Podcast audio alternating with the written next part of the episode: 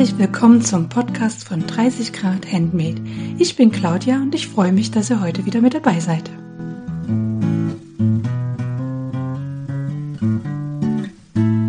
In der heutigen Episode ist die liebe Sarah vom Label Sarah van Draht und Art van Draht erneut bei mir zu Gast.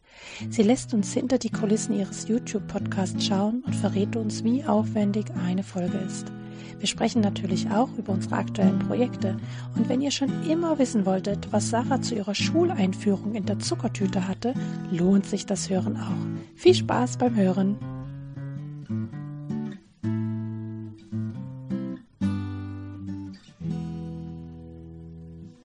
Ja, ein kleines bisschen Hausmeisterei bzw. Nachlese zum letzten Podcast vorab. Ich habe mich total gefreut, dass der letzte Podcast mit Nadine von der Nähe ich mir App gut bei euch angekommen ist, obwohl wir nicht über diese App gesprochen haben, sondern über den Umgang mit Kritik in unserer Community. Ich habe so viele Nachrichten bekommen, äh, ich habe mich so gefreut und würde die gern würdigen, indem ich eine neue Kategorie einführe, falls euch Folgen so bewegen wie die letzte äh, und ich Nachrichten bekomme, dass ich äh, vorab eine kleine Nachlese zur letzten Episode mache. Und damit möchte ich gerne starten. Uh, ihr habt kommentiert unter meinem Instagram-Post uh, und ihr habt mir aber auch E-Mails geschrieben. Und uh, ja, ich möchte die lieben Leute erwähnen, die sich beteiligt haben an unserer Diskussion zu diesem Thema, wie wir Kritik konstruktiv äußern könnten. Filmriss schreibt, dass es ein ganz wichtiges Thema ist mit Ausrufezeichen. Die liebe Rona Rotfuchs, die war ja auch schon mal hier zu Gast im Podcast, schreibt, vielen Dank für die super Folge, wirklich ein schwieriges und sehr vielschichtiges Thema. Ihr habt wirklich viele Aspekte dazu beleuchtet, das war klasse. Da habe ich mich gleich ermutigt gefühlt, diesen Kommentar zu schreiben. Ich tue mich mit dem Kommentieren und Bewerten im Internet echt schwer. Ich weiß nicht mehr genau warum. Im echten Leben habe ich damit gar keine Probleme. Vielen Dank für deine lieben Worte. Die. Reni schreibt, tolle Folge, habe bis jetzt einmal eine Rückfrage zu einem Schnittmuster gehabt und zum Glück eine ganz tolle Antwort bekommen. Das Schnittmuster hatte tatsächlich einen Fehler bzw. falsche Angaben zu Maßen für ein Add-on. Das zeigt nochmal, was hier die Reni schreibt, wie wichtig es ist, Feedback zu geben. Ähm, ja, das hilft allen Beteiligten, wenn es konstruktiv ist. Berliner 81 schreibt, oh ja, total wichtig. Ein persönliches Insta-Anfängerbeispiel. Ich wollte mich nur besser vernetzen, auch Nähbeispiele zeigen, ganz unprofessionell, aber wurde damit konfrontiert, ungefragt Tipps zu bekommen, wie mein Account hier professioneller werden könnte, wie ich Fotos besser schießen und bearbeiten sollte. Es hat mir die Lust am Posten genommen. Denn warum tut man mir das als Hobby näher? Also warum tut man das als Hobbynäherin. Genau. So, jetzt habe ich mich kurz verlesen. Ja, äh, das ist total schade, ähm, liebe Berliner 81, weil genau dazu ist ja Instagram auch da, ne, dass man einfach so ein bisschen zeigt und wenn man dann ungefragt solche Tipps bekommt, das ist sehr unangenehm. Nefi beschreibt, ist das nicht ein Problem in allen Bereichen des Lebens? Vernünftig kommunizieren können heute die wenigsten. Da wird draufgehauen und die eigene Meinung vor die Füße gespuckt. Konstruktive Kritik äußern und auch annehmen ist leider die Ausnahme. Schade, dabei könnte man dadurch so viel lernen. Der Ton macht eben doch oft, oft die Musik. Da hast du total recht.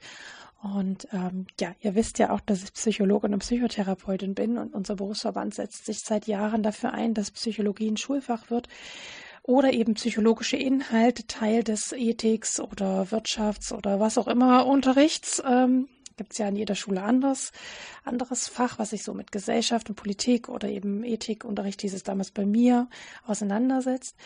Und dort äh, setzt sich unser Verband schon seit Jahren ein, dass Inhalte wie Kommunikation, Äußern von Gefühlen, Wünschen und Bedürfnissen auf eine gesunde Art und Weise äh, umgesetzt und äh, Lehrunter Lehrunterricht wird. Und da ja, reißt ihr offene Türen bei mir ein. Ja, dann haben mich noch ganz liebe E-Mails erreicht ähm, über meine E-Mail-Adresse beziehungsweise auch noch über eine alte E-Mail-Adresse. Äh, das war total spannend. Ähm, offenbar scheinen manche wird es scheinbar immer noch so angezeigt, aber die offizielle E-Mail-Adresse ist eigentlich kontakt 30 grad-handmade.de. Aber bei manchen scheint noch meine alte Google-Mail-Adresse angegeben zu sein, aber die habe ich auch gefunden. Mir schreibt zum Beispiel die liebe Ulrike B. Ich habe nämlich nicht gefragt, ob ich das vorlesen darf, deswegen sage ich jetzt nicht deinen ganzen Namen. Aber Ulrike, du weißt bestimmt, dass du gemeint bist. Sie schreibt, liebe Claudia, ich höre deinen Podcast jedes Mal mit großem Vergnügen und wenn eine Gästin mir mal auch nicht immer sympathisch ist, was bisher kaum vorkam, würde ich mich, ne, würde mir nicht einfallen, in deinem Podcast zu kritisieren. Das wäre ja doof. Das war jedoch nicht das Thema. Es ging um Kritik an den Schnittmustern. Ich bin zum Nähen gekommen wie alle. YouTube hat es möglich gemacht. Bloß halt erst mit 50. Ich habe schon immer Hosen gekürzt und sowas, aber zum richtigen Nähen fehlte die Grundlage und der Mut. Auch konnte ich noch nie eine Schrift, verschriftlichte Anleitung verstehen, aber beim Stricken verstehe ich kein Wort. Und natürlich denke ich, das liegt an mir, weil ja offensichtlich der Rest der Welt damit klarkommt. Also habe ich nach Video genäht gestrickt. Die Rückwärtstaste war mein Freund. Nach ein paar Jahren, seit das nach ein paar Jahren ist das Prinzip klarer, es wird besser, aber es gibt immer so Stellen. Auch finde ich sehr wichtig, das Problem zu klären, was man in dem Moment hat. Vielleicht werde ich es das nächste Mal probieren und vielleicht mal bewerten, wenn es ja sich gut anfühlt. Ich bin nicht der Typ, der immer und überall seinen Senf dazugeben muss, aber ich finde deine Arbeit so wertvoll und weiß, wie viel Zeit das kostet. Vielen Dank dafür. Ach, das geht immer runter wie Butter, Leute, wenn ihr sowas schreibt, ne? Also das freut mich total sehr, wenn ihr das seht, dass das Arbeit macht. Neben dem Spaß, den es mir natürlich macht, sonst würde ich es ja nicht machen. Es ist äh, tatsächlich mein liebster Näh-Podcast, dicht, äh, dicht gefolgt von den zwei Mädchen aus Leipzig, auf die du mich natürlich hingewiesen hast. Hast du gehört, liebe Frau Filmriss? und ich bin ein Podcast-Nerd. Ach, das freut mich zu hören, wenn jemand total gern Podcast hört und dann sagt, dass, ähm, ja, mein Näh-Podcast quasi so gut oben rangiert und immer gern gehört wird. Also es freut mich total, total, wenn ich solche, solche ähm, Rückmeldungen bekomme. Es geht aber weiter in der E-Mail, äh, wenn ich äh, mir überlege, dass ich das nicht mal geschafft habe, eine Schlupfmütze rauszusuchen. Gar nicht schlimm, haben ja zwei andere schon gemacht. Aber ich denke, diesen Winter brauchst du sie vielleicht auch nicht mehr. Nächstes Jahr gibt es einen neuen Trend. Da hast du recht. Besonders freue ich mich, dass du offensichtlich genauso langsam nähst wie ich. Ich schäme mich immer ein bisschen, weil ich so trödle. Obwohl ich jede Nähzeit der Welt habe. Naja, fast. Einen hungrigen Gatten, der auch mal eine Serie gucken will, äh, noch mit mir eine Serie gucken will. Den gibt's auch noch. Ja, ich finde es auch total wichtig, ähm, Genau, ähm, ja, euch auch zu sagen, dass Nähen kein Wettbewerb ist und dass, ähm, ja, es geht auch dem, um den Genuss. Also, ja, das finde ich total wichtig, eben nicht so, ja, euch so darzustellen, als ob ich hier nähen würde wie eine Weltmeisterin. Das schaffe ich nämlich auch nicht in meiner Freizeit. Auch will ich noch erwähnen, dass ich mich sehr gefreut habe, von Nadine zu hören. Das ist so eine sympathisch aufrechte Frau. Ich mag ihre App, obwohl ich sie tatsächlich nicht benutze, außer für die Stoffmärkte, aber das liegt nun wirklich an mir. Liebe Grüße aus Sachsen. Äh, ja, vielen Dank. Und dann hat sie mir noch ein Foto angehangen von so einem Kuschelmonster aus der Border. Das habe ich zum Beispiel nicht geschafft zu nähen und ich freue mich total, äh, liebe Uli, dass du das geschafft hast. Dann habe ich eine E-Mail bekommen von der Uta R. Liebe Claudia, ich habe gerade deinen Podcast mit Dani gehört, in dem ihr animiert, animiert Feedback zu geben. Yay! ich lasse das Thema Kritik in der Nähbubble und war ganz gespannt. Mit diesem Thema habe ich mich vor ein paar Jahren intensiv auseinandergesetzt. Ich nähe sehr viel sogar, aber keine Klamotten. Und auch vor dem Flicken von innen drücke ich mich, von ihnen drücke ich mich, wenn es irgendwie geht. Ich nähe Quilts. Manche sagen auch Patchwork-Decke dazu. Es ist es, jetzt bin ich verrutscht in der Zeile. Es sind aber nicht immer Decken, sondern auch teilweise Kunstquills für Ausstellung.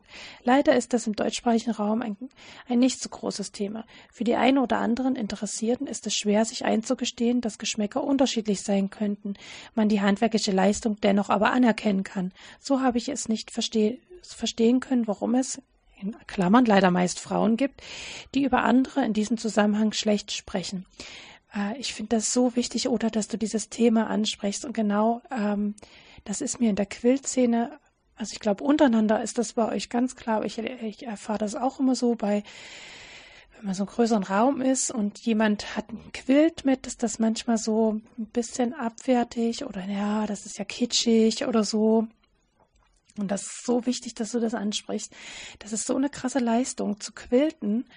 Aber man muss sehr exakt und genau nähen können. Ähm, wobei ich habe letztens beim Nähwochenende eine Quilterin kennengelernt, die hat uns bewundert fürs Kleidungsnähen. Das fand ich auch ziemlich spannend. Also die Kleidungsnäherin, ich bewundere jedenfalls, also ich kann ja nur für mich sprechen, bewundere ähm, Menschen, die Quilts nähen. Und du hast vollkommen recht. da gibt's auch solche und solche Quilts, aber genauso ist das ja auch bei der Kleidung. Es gibt solche und solche Kleidung. Ja, der Text geht aber hier weiter. Lustig, dass ihr den Blick in eine ganz andere Richtung der Kritik in der Nähbubble hattet. Stimmt, weil weder Nadine noch ich quilten. Probe genäht habe ich auch schon einige Mal, natürlich Patchwork-Anleitung. Ich habe den Autor Autorinnen sehr wohl, aber persönlich und nicht öffentlich, ein Feedback gegeben, wo es meiner Meinung nach hakt, was unverständlich ist und so weiter. Insgesamt sehe ich das Probenähen eher kritisch. Mir wird eine Anleitung zur Verfügung gestellt, die ich in einem sehr engen Zeitfenster umsetzen soll. Meine Zeit, mein Material. Und bitteschön, Fotos soll es für die für Umme auch noch geben. Heute mache ich das äh, nur noch für jemanden, den ich arg mag. Herzliche Grüße aus Aachen, deine Uta. Oder da hat, sprichst du ja auch noch ein zweites Thema an mit dem Probenähen, was ich ja auch schon mal mit der lieben Victoria besprochen habe. Genauso ist es. Man gibt sehr, sehr viel Zeit und Geld aus für jemanden, der dann mit dieser Anleitung gegebenenfalls Geld verdient. Äh, ja, da sehe ich genauso kritisch wie du. Äh, ich kann es verstehen, wenn man eine Anleitung auf den Markt bringt, die wird nur dreimal verkauft, dass man seinen Probenähern dann natürlich nichts abgeben kann. Aber bei großen Schnittmusterherstellern, ähm, wo, also ja, man, und man kann ja auch im Nachhinein prüfen, ne, wenn die, wenn die sich 20.000 Mal verkauft hat und es gibt Schnittmusterhersteller, wo das passiert. Bei sehr großen Labels, die genauso Probenähen machen, finde ich, kann man sich ja dann schon mal erkenntlich zeigen. Oder eben, wie wir es auch, wie ich es mit Victoria angesprochen habe, die Bildrechte äh, nachträglich noch vergüten oder eben nur auf einen gewissen Zeitraum beschränken, gerade bei Kindern. Und die letzte E-Mail und dann ist äh, meine Nachlese zur Folge und ich hoffe, euch gefällt die Kategorie. Schreibt mir gerne, wenn sie blöd ist, schreibt sie mir, schreibt mir das genauso gerne, dann nehme ich sie raus. Aber ich dachte, es würdigt ja auch eure Mühe, mir zu schreiben. Die liebe Miriam schreibt, Miriam R., ihr kennt die liebe Miriam, die war auch schon mal Gast hier zum Podcast und die hat mit uns äh, besprochen, wie so eine Farbfitterie abläuft. Also sie hat uns gezeigt, wie so Stil, also so Stilberatung und so weiter, weil sie daran teilgenommen hat und darüber hatten wir gesprochen. Sie schreibt, liebe Claudia, vielen Dank für die großartige Poster Podcast-Folge zur Kritik in der Nähbubble. Genau das Gleiche habe ich mir auch schon oft gedacht. Konstruktive Kritik und ehrliche Bewertungen hätten mich bestimmt schon vor der ein oder anderen, vor dem ein oder anderen Fehlkauf bewahrt. Mit Unidesign ging es mir nämlich genauso. Eigentlich frech, für solche Anleitung Geld zu verlangen. Die Schnitte-Designs sind toll, aber die Anleitung geht gar nicht. Ich hatte dem Ausverkauf einen Schnitt gekauft, aber überhaupt keine Anleitung mit dabei. Die gab es dann nur auf der Webseite und Punkt, Punkt, Punkt dahinter. Ich kann ergänzen, die Website ist nämlich äh, offline genommen. Da musste dann nämlich ganz schnell sein und da noch runter ausdrucken. Ne? Ganz genau. Also ich finde es nicht recht, für diese Anleitung Geld zu nehmen. Äh, da würde ich mich jetzt nicht anschließen, liebe Miriam. Ist, das Design ist ja wirklich sehr, sehr schön. Aber ja, es könnte schöner beschrieben sein. Es hat eben Charakter wie Border oder eben wie so eine Zeitschrift auch, ne? Mm. Und das ist eher die Kritik, weil auch Leute in diesem, in dieser Community, Unit Design und ach was weiß ich und Co. ja auch ähm, zum Beispiel sich über Border aufregen oder sagen, ja, das ist nicht mehr zeitgemäß, hm, aber die Anleitungen sind ähnlich. Genau, also da würde ich mir auch etwas ausführlicheres äh, wünschen. Gar nicht unbedingt Fotoanleitungen, es ist, richtet sich ja an fortgeschrittene Näherinnen, die ich weiß nicht, wie es dir geht, Miriam, aber bei manchen Dingen braucht man da kein Foto mehr.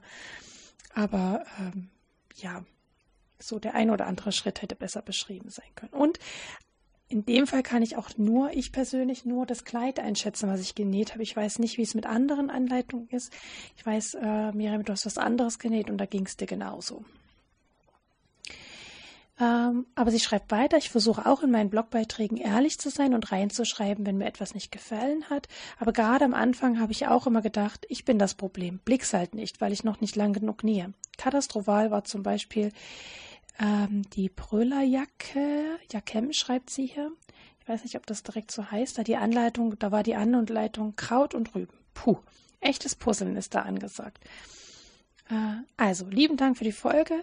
Trifft den Nagel auf den Kopf und wer weiß, vielleicht hilft es ja dabei, ehrlich zu bewerten, konstruktiver zu kritisieren. In einigen Facebook-Gruppen ist das ja auch katastrophal geworden. Da bin ich ja schon gar nicht bei Facebook, ne?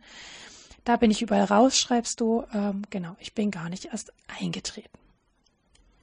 So, und jetzt hoffe ich, dass ich niemanden vergessen habe.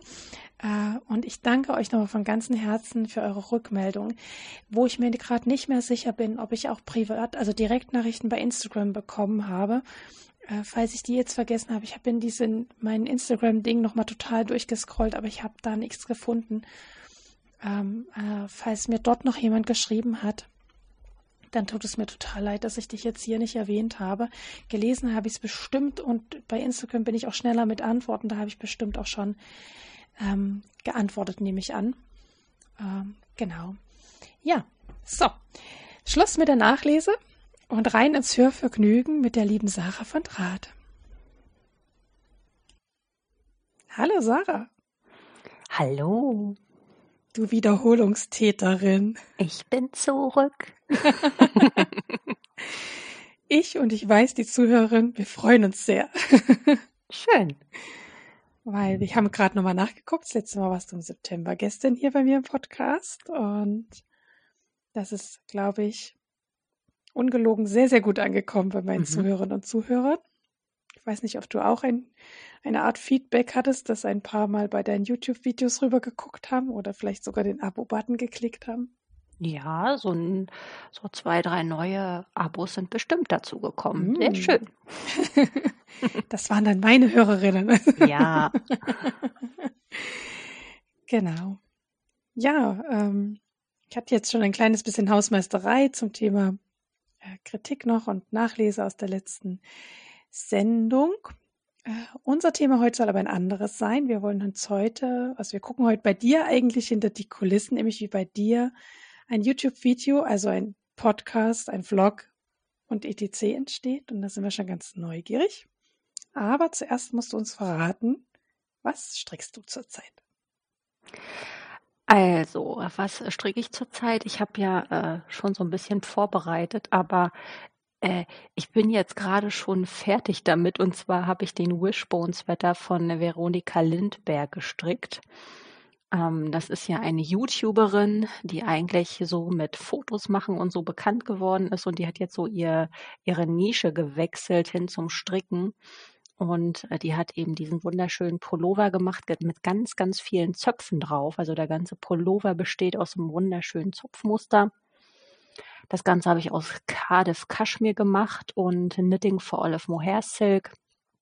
Ist so ein richtig schöner rosa Ton geworden und super weich und super fluffig und der trocknet jetzt gerade schon auf meiner Matte. Ich habe ihn schon so im Halbtrocknen angezogen und der ist richtig schön geworden. Ja. ja, bin sehr zufrieden und auch ähm, das Cardiff Kaschmir, das hat noch so ein bisschen sich relaxed und der Pullover ist noch ein bisschen gewachsen. Das ist ja immer so ein Thema bei Zöpfenstricken, dass die Zöpfe sich immer sehr zusammenziehen. Aber das hat sich jetzt richtig schön gelegt und ist richtig, richtig toll geworden. Bin sehr stolz drauf. Klingt total gut. Und hast du dann gleich was Neues angeschlagen oder? Ja, na klar. meine meine To-Do-Liste, was das Stricken angeht, das ist die scheint ja endlos zu sein. Ich habe ja so eine Tapetenrolle voll Projekte.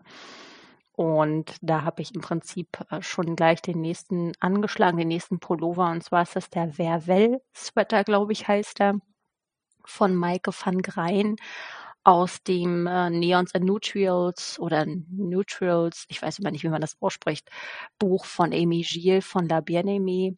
Das kam ja jetzt gerade Anfang März raus und äh, ja, da ist die halbe Passe schon wieder fertig, weil das ist so ein wunderschöner Colorwork Sweater, also so eine Colorwork Rundpasse und äh, ich drehe immer völlig am Rad, wenn ich Colorwork stricke. Ich kann nicht damit aufhören. Noch eine Runde und noch eine. Ich ja. sag's dir, es macht süchtig. ich bin gespannt. Dieses Jahr ist, also ich habe schon mal eine Mütze im Colorwork gestrickt. Das kann ich total verstehen. Da war immer so ein Mustersatz mit so Herzchen und ich wollte auch immer die nächste Runde Herzchen voll bekommen mhm. quasi. Und jetzt ist ein Pulli tatsächlich fürs zweite Halbjahr für meinen Mann geplant und da bin ich auch gespannt. Da gibt es da auch eine Colorwork Passe, die etwas tiefer sitzt, nicht ganz, nicht so klassisch äh, oben auf der Brust, mhm. sondern, also wie, wie sagt man denn hier, so unterm Hals direkt, mhm. sondern wirklich direkt auf der Brust sitzt die. Ähm, bin ich gespannt. Mhm. Strickt man dann auch in die Arme rein, also für gleiche Höhe. Mal sehen, ob ich das kann. Ach, bestimmt. Das, was mir jetzt bei diesem äh, Werbepullover aufgefallen ist, tatsächlich, dass man auch, ähm, wenn man im Colorwork drin ist, also da sind hauptsächlich ähm, zweifarbige Farbgeschichten, die man so parallel stricken muss. Und man muss auch ähm, während des Farbwechsels eine Zunahme stricken und so. Also das war jetzt völlig neu für mich. Sonst okay. war es immer eher so, dass man in der Zunahmerunde nur mit einer Farbe gestrickt hat. Bei diesem Pullover ist es jetzt aber so, dass man tatsächlich mit zwei Farben strickt und parallel dazu noch Zunahmen macht. Und ich glaube, in der letzten Zunahmerunde muss man sogar mit drei Farben stricken und dann parallel noch die Zunahme machen. Also das ist jetzt in diesem Projekt neu für mich, aber mit ein bisschen Übung kriegt man das alles hin. Kein Thema. Eine Herausforderung quasi. Ja, so ein ganz bisschen, genau. So, so ganz bescheiden, sagt sie, so ein kleines bisschen. Ich würde heulend in die Ecke laufen. Aber ich, zwischen meiner Erfahrung und deiner liegen ja auch sehr viele Jahre. Och ja, ich bin ja auch so echt stricksüchtig und ja, ich probiere das so lange aus, bis das funktioniert und mhm. irgendwann hat man den Dreh raus und ich glaube, das ist bei dir dann irgendwann auch der Fall. Vielleicht verstehe ich irgendwann mal, was ich da mache, ja. Das ist Aktuell bin ich noch auf dem Level, ich tue, was da steht, verstehe es nicht, aber irgendwie funktioniert es, wenn ich das einfach mache, was da steht. Und wenn ich einen Fehler einbaue, weiß ich auch nicht, wie ich den reparieren kann. Oh es gibt aktuell nur die Variante komplett ribbeln und nochmal von vorne anfangen oder den Fehler gutmütig äh, mit wohlwollendem Herzen zu ignorieren. Ja, das, ähm, wenn man entsprechendes Muster hat, geht das vielleicht, aber gerade bei Colorwork kann einem das ja echt fies in die Quere kommen, wenn dann das Muster verschoben ist und so, ne? Also Das stimmt. da muss man schon ein bisschen mehr aufpassen. Aber auch bei dem Zopfpullover, der jetzt gerade trocknet, da habe ich auch manchmal eine Verzopfung vergessen oder falsch gezopft. Da habe ich dann aber auch Mut zur Lücke und lass das dann so und da sind so viele Zöpfe drin, das fällt gar nicht auf, wenn der eine sich mal zu viel nach rechts dreht, anstatt nach links. Und also mhm. also da bin ich dann auch ganz entspannt. Mhm. Ja. Na, bei meinem aktuellen Projekt fällt das dann schon auf. Ne? Ich, äh, ich stricke gerade den Never Ending Story Sweater von Paula M. und der ist im Halbpatent. Und wenn man da natürlich verrutscht, mhm. dann fällt es auf. Mhm. Und ich habe äh, Nachdem das Rückenteil und das Vorderteil zur Runde geschlossen werden, habe ich aus Versehen das Strickprojekt gedreht und in die falsche Richtung oh nein. angefangen. Und ich strick so und dachte noch, ich war auf, eigentlich auf einem Nähwochenende. Und ähm, ich strick so und denke schon die ganze Zeit beim Stricken, irgendwas ist hier komisch. Warum ist denn das so komisch? Ja. Mhm. Und dann guckt mir eine, eine Kollegin, die etwas erfahren am Stricken ist, über die Schulter und ich, ze ich zeig's ihr so. Ich sag so, irgendwas ist doch komisch. Und sie sagt so, ja, das ist falsch. Mm. und dann habe ich die ganze Runde zurückgestrickt, quasi. Das mm. war dann, genau, das Ereignis äh, des Tages, das ich gestrickt habe, also und richtig vorangekommen bin. Ich habe dann echt alles nochmal auf Anfang gemacht und auch den Hilfsfaden nochmal eingezogen und dann hab, ja, ich hatte einfach einen Denkfehler gehabt. Mm. Jetzt in Runden ist es eigentlich relativ mindless und es geht, aber wo ich noch in Reihen hin und her gestrickt habe, da, oh, da sind mir zwei Fehlerchen passiert. Naja, mal gucken, mhm. was ich mit denen mache. Ich habe jetzt gerade so was ähnliches gehabt. Ich habe einen Fisherman's Rib für meinen Mann einen ganz einfachen Schal gestrickt. Und Fisherman's Rib ist ja so ein, so ein, ja, ich weiß gar nicht, geht so in die Richtung Halbpatent, glaube ich. Also ist nicht ähm, mit den Umschlägen, sondern da wird halt immer nur glatt rechts gestrickt und dann eine tiefer gestochen gestrickt und dadurch entsteht irgendwie dieses Fisherman's Rib. Und da muss ich sagen, da fällt es mir tatsächlich noch relativ einfach, das zu reparieren, wenn man dann da so ein bisschen was verschoben hat. Aber ich wüsste nicht, ob ich Halbpatent oder Patent repariert bekommen würde tatsächlich. Also bei zweifarbig vielleicht schon, aber einfarbig, hm, ich weiß nicht. Mhm. Na, tatsächlich ähm, habe ich den Tipp bekommen, dass es, ähm, also Grüße gehen an die Birgit übrigens raus. Also die war diejenige, die gesagt hat, das stimmt, nee, da kannst du zurückstrecken. Und die hat mir aber auch den Tipp gegeben, tatsächlich gibt es ein Video von Westnitz, wie er zeigt, wie man Halbpatent und Vollpatent repariert, auch über mehrere Reihen quasi. Und ähm, Ja, ich habe es mir angeguckt. Ich bin hier staune ja immer, wenn die dann mit ihren Häkelnadeln so anfangen, ne? Aber es sieht machbar aus. Es sieht machbar aus. Definitiv. Naja. Hm, da bist du ja quasi in deinem Planungsprojekt schon. Na, dann musst du, kannst, hast du jetzt ein bisschen Zeit zu überlegen, was als nächstes bei dir in der Planung ist, wenn du den Werbeswetter angefangen hast. ähm, für meine Zuhörerin, also der Never Ending Stories Wetters auf den Nadeln. Ähm, und ich war fleißig durch die Nähwochenenden. Ich war jetzt so zwei Nähwochenenden hintereinander und da ist natürlich auch nähtechnisch ganz viel passiert bei mir. Ich habe den Reparaturstapel des Grauens bezwungen, so würde ich den mal nennen. Ich hatte eine ganze, so kennt ihr ja von Rewe, Aldi und Co., diese großen Plastiktüten, die man sich da so holt, die so aus recycelten PET-Flaschen gemacht werden. So eine Tüte voller Reparaturen. Ich habe sie abgeschlossen. Und ich sag's euch, da ist eine Last abgefallen, das alles wegzuhaben. Oh, sehr schön war das. Wie viele Teile hast du repariert? Oh, puh. 15, 16 vielleicht. Wow. Gefühlt 100 aufgeschlagene Knie von den Kindern. aufgeschlagene Knie vom Mann. Reißverschlüsse, die hinüber waren, also wo man einfach nur einen Reißverschluss ausgetauscht hat. Dann wollte ich eine Bluse von mir reparieren, aber die hat es dann in die Tonne geschafft komplett. Also da mhm. war dann die Entscheidung, nee, die fliegt jetzt weg. Neue Gummis in Strumpfhosen, na, was man so repariert, wenn man kleine Kinder hat und einen Ehemann. Nichts Wildes, aber irgendwie finde ich es auch schade, wenn man die Sachen immer alle wegschmeißt. Mhm. Weil gerade Knielöcher lassen sich eigentlich super gut reparieren und dann geht die Hose halt auch wieder, ne? Und Robbt dein Mann denn mit den Kindern auf dem Boden rum, dass die Knie von ihm auch aufgeschlagen Also das sind? war seine Begründung, dass er ja mit den Kindern so toll spielt.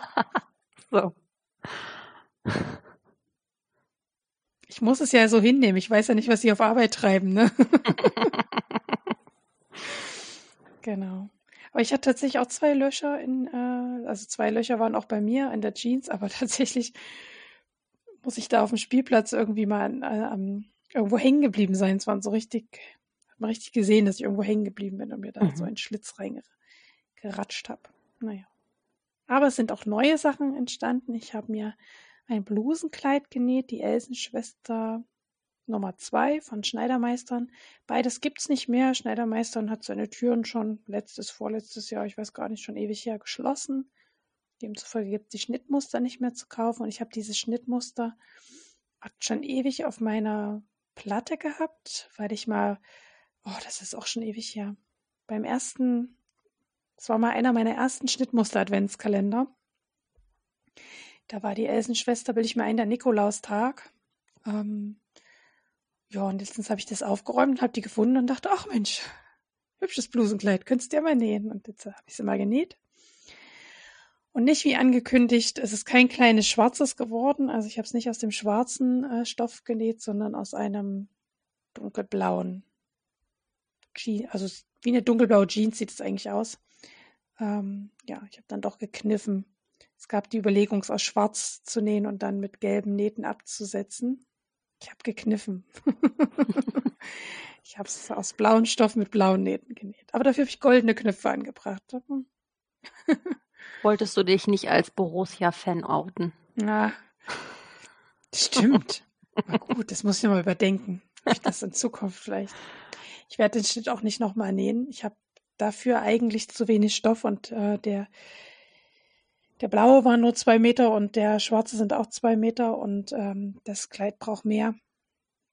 Ich habe schon ganz schön gebastelt, dass ich mit den zwei Metern hingekommen bin. Von daher muss ich mir was für den schwarzen, was anderes einfallen lassen.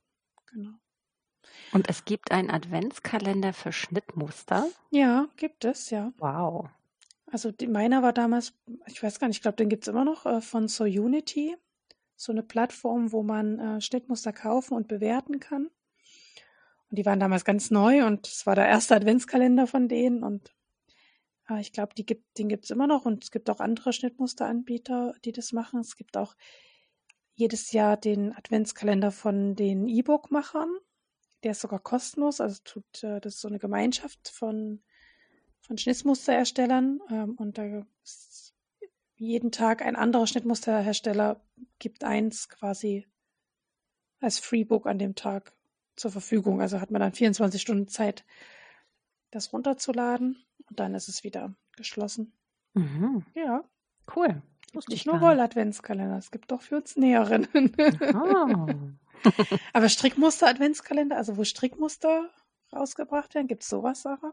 Also ich habe noch nicht von gehört. Ich auch nicht. Das ist, glaube ich, eine Marktlücke.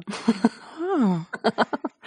also ich kenne mich ja jetzt auch nicht so 100 Prozent in der Szene aus, aber ich habe noch nicht tatsächlich davon gehört. Also klar ja. ähm, gab es Handfärberinnen, die extra Wolle gefärbt haben und dann dazu auch ein passendes Projekt dann mit in dem Adventskalender hatten. Das habe ich schon erlebt.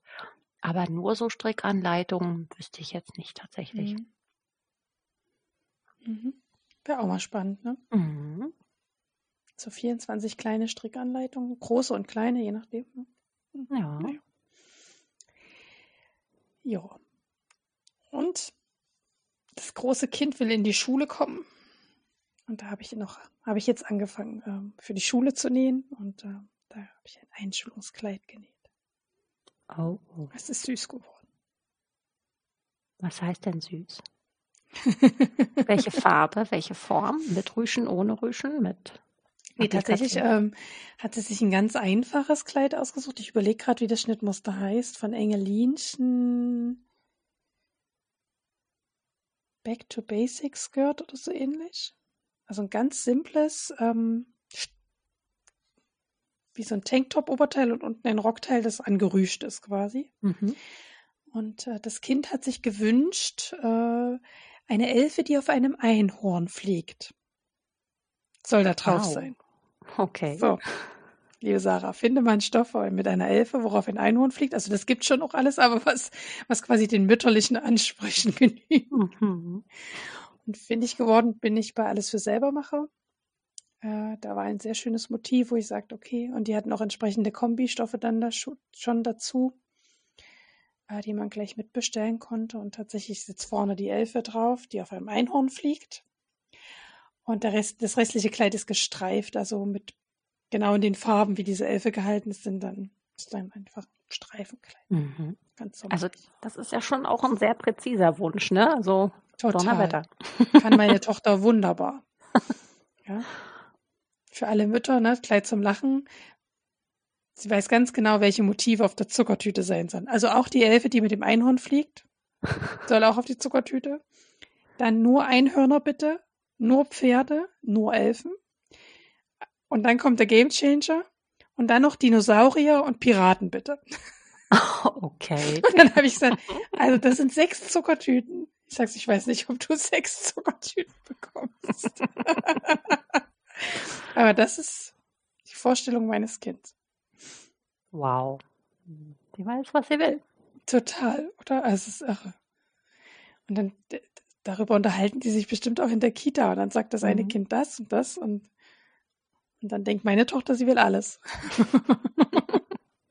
Ich weiß gar nicht, ob ich damals so präzise Vorstellungen hatte von meiner Zuckertüte und Einschulungskleid und so.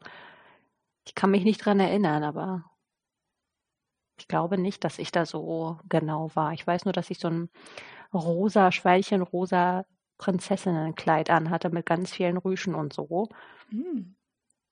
Und ich weiß gar nicht, hatte ich so eine Art König der Löwen Zuckertüte. Das war ja damals ganz heiß, das Thema mit den Disney-Filmen und so. Ja. Aber ich glaube nicht, dass ich da irgendwie besondere Wünsche gehabt hätte, tatsächlich. Ich weiß, ich, ich bilde mir ein, dass ähm, ich gar nicht äh, in dem Alter gar nicht gefragt worden bin, würde ich jetzt mal sagen. Mhm. Also ich habe das Kleid bekommen, was ich gekriegt habe. mhm. Zuckertüten wurden wiederverwertet. Also ähm, die Märchenzuckertüte und glaube, die, die ich in der Kita hatte, also glaube ich weiß nicht, Zuckertütenbaum in der Kita, ob es das bei euch auch gab, aber es gab es bei uns so als Abschiedsfest, das für die Schulkinder. Mhm. Gab es einen Zuckertütenbaum und da hatte meine Mutter eine mit Pittiplatsch und Schaderinchen abgegeben. und ich weiß noch, dass mein Bruder mich vorher noch angestellt, du musst unbedingt zu der rennen, weil meine Mutter auch Sorge hatte, dass wenn ein anderes Kind schneller ist, dass wir die gute, die gute Zuckertüte verlieren, quasi. Ja, ich habe sie aber erwischt, soweit ich weiß. Ich glaube, meine Einschulungszuckertüte, ich würde sagen, da waren mehr Grimms Märchen drauf. Aber ich glaube, also ich wüsste nicht, dass ich mal gefragt worden bin überhaupt Mhm. vorher. Ich kann mich auch nicht erinnern, dass ich gefragt worden bin. Ja, eben, deswegen. Also, ich frage halt und dann kriegt man halt auch Antworten. Ne? Ja. Ich weiß nur, dass ganz oben drauf so ein, so ein grauer Wecker war.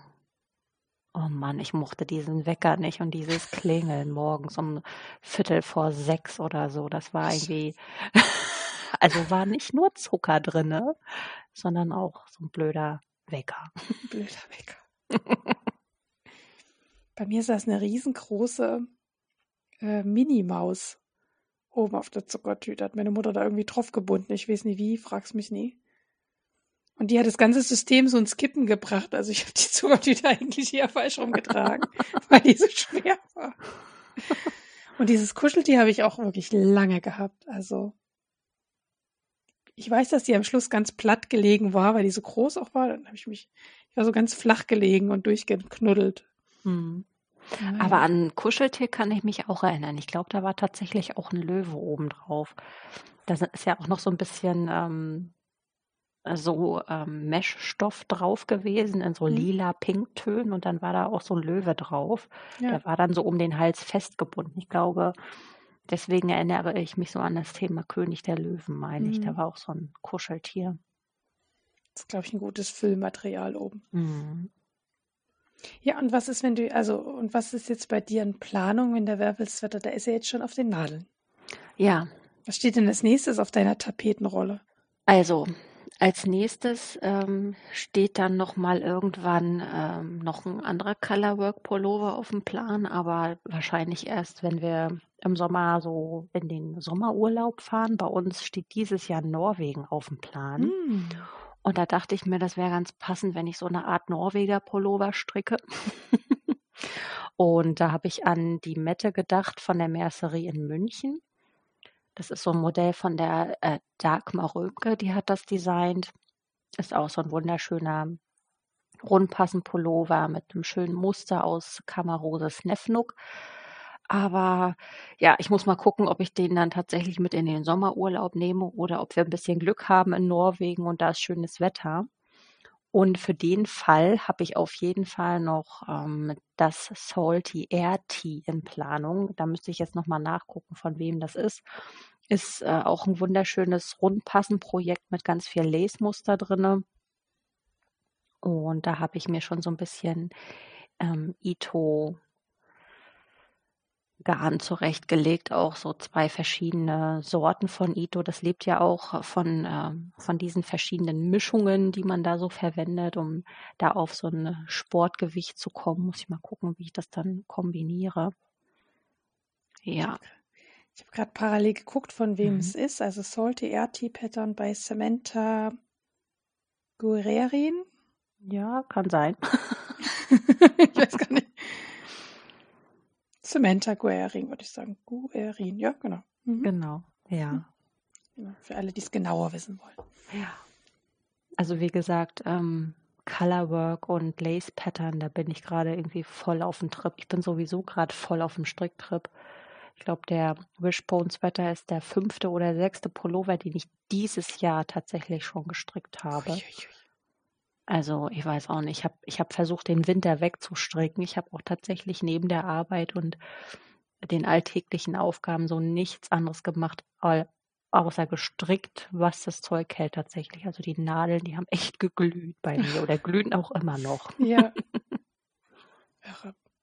Ja, manchmal hat man so einen Flow, ne? Und das, Mhm. irgendwie ist es auch schön, ne? Wenn man sich wieder auf die, auf das eigentliche Hobby konzentriert, ne? Mhm. Also, wir kommen ja dann später noch zu deinem Podcast, aber das ist ja eigentlich Mittel zum Zweck, sag ich jetzt mal. Also, das, Mhm. da zeigt man ja, was man gemacht hat, aber manchmal kann sowas ja auch so viel Zeit in Anspruch nehmen. Na, da kommen wir später dazu, dass man dann auch Mhm. manchmal gar keine Zeit mehr für sein Hobby hat. Ja, genau. Ja. Und was ist bei dir so in der Planung? Ja, bei mir ist auch ein bisschen was in der Planung. Ich, äh, die, die, die Große, also die Resa, hat sich ähm, eine Schlupfmütze gewünscht und ich habe schon im letzten Podcast, dem vorletzten, schon gefragt, ob jemand Ideen für Schnitt, also Freebooks hat, weil ich glaube, der wird das gar nicht gefallen, so eine Schlupfmüsse. Ich denke, die wird, das wird ja zu eng am Hals sein. Und da wollte ich jetzt nicht viel Geld für ein Schnittmuster ausgeben, was ich danach nie wieder benutzen werde, weil das Kind es nicht mag. Mhm. Das steht immer noch auf der ähm, To-Sew-Liste, äh, einfach weil die Maus mitnähen will. Also die ist ja immer ganz interessiert und dann sitzt die neben mir und dann schneidet die erst aus dem Papierschnittmuster, kann die jetzt schon selber ausschneiden und zusammenkleben und das will sie alles mitmachen und da braucht man mal Luft und Zeit und die hatten wir noch nicht. Und tatsächlich will ich dann endlich, endlich, endlich nähtechnisch in mein ganzes Dessous-Ding einsteigen und endlich diesen Probeslip nähen, der hier schon seit einem Jahr rumliegt. Ich habe ja, ich glaube, ich habe im September auch schon davon erzählt, wo du das letzte Mal Gast warst. Und es ist nichts passiert seitdem. Ich schiebe das so vor mir her und ich weiß gar nicht warum. Und als nächstes steht jetzt, ich habe mir das jetzt versucht, in kleine Teile einzuteilen. Also als nächstes steht ein Probeslip auf dem Radar, dass ich endlich mal loslege damit. Ziel soll ja ein Bikini sein, den ich dann vielleicht im Sommer am Strand tragen kann. Aber jetzt dachte ich, nee, ich muss jetzt mal den Bikini aus dem Kopf nehmen und den ersten Schritt Richtung Bikini erstmal nur denken. Und das wäre das Schnittmuster mal zu testen, ob das mir passt. Genau. Ich kann mich da dunkel an den Stoff erinnern, der war super schön. Ja, ich habe den noch gezeigt, genau, stimmt. Mhm. Also das ist, äh, wie gesagt, das äh, hm. Gut Ding will Weile haben, sagt man ja. doch immer so schön. Ne? Und du hast ja noch ein bisschen Zeit bis zum Sommer. Ja. ja. Aber kennst du das, ne, dass man so Projekte, die eigentlich schön sind, so vor sich her schiebt und wenn man sie dann macht, dann fragt man sich, warum habe ich das so lang vor mir hergeschoben? Es ist doch, es macht doch so viel Freude und ein Slip ist jetzt ja auch nichts, wo man stundenlang dran näht, ne? Mhm. Das sind im Endeffekt vier Nähte und davon sind zwei der Zwickel und dann links und rechts zusammengenäht. Also mhm. Jetzt mal, wenn man es mal runterbricht, ne, da muss natürlich noch Gummi und Kram, aber für eine Passformkontrolle würde das schon reichen. Mhm. Könntest du sogar den Zwickel weglassen für eine Passformkontrolle, jetzt hast du nur drei Nähte. Mhm. Ja, naja. Nein. Jetzt steht's da, Probeslip. Ich hoffe, ich kann dann Erfolg berichten. das stimmt. Geshoppt hast du auch, sehe ich. Ja, Erzähl da bin ich schon, bin ich schon wieder bei dem ähm, Wervel-Sweater. Also das ist gerade das Thema bei mir quasi in der Strickecke. Und zwar hat La Bien-Aimée ja extra für dieses Projekt so Rundpassen-Kits tatsächlich zusammengestellt. Und ich habe erst versucht, mir dieses Rundpassen-Kit selber zusammenzustellen. Und zwar mit Holzgarn, ähm, in der Zusammensetzung Coast. Das ist, glaube ich, ähm, hauptsächlich Baumwolle mit so ein bisschen Merino drin. Die haben ja auch eine Riesenauswahl, was Farben und so angeht. Aber ich bin irgendwie nicht damit zurechtgekommen, mir da diesen richtigen Fade zusammenzulegen quasi und habe dann irgendwann aufgegeben und habe gesagt, okay, du kriegst die Garnzusammensetzung so nicht, wie das Projekt das vorgibt. Und dann habe ich gesagt, okay, ich hole mir jetzt das Rundpassen-Kit von La Bien und dann auch ähm, dieses Bouclé-Garn dazu, was im Körper nachher verarbeitet wird, dieser schöne Alt-Rosé-Ton. Und bin dann am Ende auch total zufrieden damit. Das ist ja bei Handarbeitssachen immer so, ähm, will man, dass es richtig schön wird, dann kann man entweder irgendwie so einen Umweg fahren, um Geld zu sparen. Aber das funktioniert halt nicht immer und das war jetzt leider in dem Fall auch so. Aber leider ist auch relativ, weil das Garn ist wirklich super schön, was ähm, die Emegil da zusammengestellt hat. Und ich bin auch sehr zufrieden, dass ich mich letztendlich für dieses Kit entscheiden konnte und durfte. Das äh, kostet ja auch nicht gerade wenig Geld tatsächlich. Ähm, bin dann aber auch mit dem Endergebnis nachher super zufrieden und trage es dann wirklich auch bis zum Erbrechen. Und ich weiß, ähm, dass ich diesen Pullover definitiv tragen werde, bis er auseinanderfällt. Und ich hoffe, das dauert ganz viele Jahre. Mhm. Aber der ist einfach so schön. Und gleich als sie das erste Mal Werbung auf Instagram gemacht hat für diesen Pullover, war ich wirklich schockverliebt. Und ich dachte, boah, genau so möchtest du den haben, genau so willst du den die nächsten Jahrzehnte tragen und ja, war dann äh, in der glücklichen Situation, dass ich das investieren konnte. Und außerdem habe ich äh, was ganz ähm, ja, Besonderes an Zugang bei mir. Und zwar habe ich mir das Mushroom Kit von Katie Green geholt. Und Katie Green ist in der Strickszene auch relativ bekannt, ähm, mehr im englischsprachigen Raum, kommt aus Großbritannien, ist jetzt gerade nach Swansea in Wales gezogen und sie ist eigentlich Illustratorin, strickt aber auch sehr viel und ihre Lieblingsfarbe ist, wie der Name verrät, grün. Und die hat ganz wunderschöne ähm, ja, Projekte designt, eine Mütze, Socken und einen Pullover mit Fliegenpilzen drauf, richtig süß gemacht. Und da auch passend dann ähm, Washi-Tape zugestaltet und ganz süße Aufkleber und auch so einen Pin, den man sich auf die passende Projekttasche machen kann. Also da gab es ein richtig großes Kit. Da habe ich gedacht, okay, ich möchte die jetzt unbedingt gerne mal unterstützen bin dann in ihren Etsy-Shop rein und ähm, habe mir dann das Kit bestellt mit den Socken, mit dem Pullover, mit der Mütze. Aber wie man sich vielleicht denken kann, war der Versand aus Großbritannien äh, katastrophal. Mhm. Ich habe das, glaube ich, im Dezember bestellt und das ist ewig nicht angekommen. Bis Ende Februar habe ich gewartet und dann habe ich sie mal angeschrieben. Äh, ist immer noch nicht da. Woran kann das denn liegen? naja, dann äh, hin und her und hin und her. Und dann hat sie mir irgendwann das Geld zurückerstattet. Und Wochen später tatsächlich kam das dann unverhofft plötzlich äh, geliefert. Und ich gedacht, hä, jetzt ist es doch angekommen, was denn hier passiert? Und dann habe ich sie auch gleich angeschrieben und dann ähm, Geld zurücküberwiesen und ganz tolle Bewertungen und total glücklich gewesen damit, weil es wirklich eine ganz tolle Qualität hat nachhaltig produziert ist. Und ja, die Illustrationen, die sie da gemacht hat, die sind einfach super, super süß und ganz toll und war dann sehr happy, dass das dann am Ende doch noch angekommen ist. Mhm. Das habe ich schon von ganz vielen gehört, dass es sehr lange dauern kann und Zoll dann irgendwo hängt und ja. Mhm. Komischerweise, so wenn ich bei Emma Bridgewater bestellt habe, also da äh, bestelle ich mit Vorliebe meine Teetassen. Das ist ja auch noch so eine andere Leidenschaft von mir. da geht das super schnell. Also klar dauert da der Versand auch so zwei bis drei Wochen, aber das kommt wirklich äh, mit Sicherheit an. Aber so, was vielleicht von privat oder von ganz kleinen Unternehmen verschickt wird, das kann tatsächlich schon mal Monate dauern. Hm. Verrückt, oder? Mhm.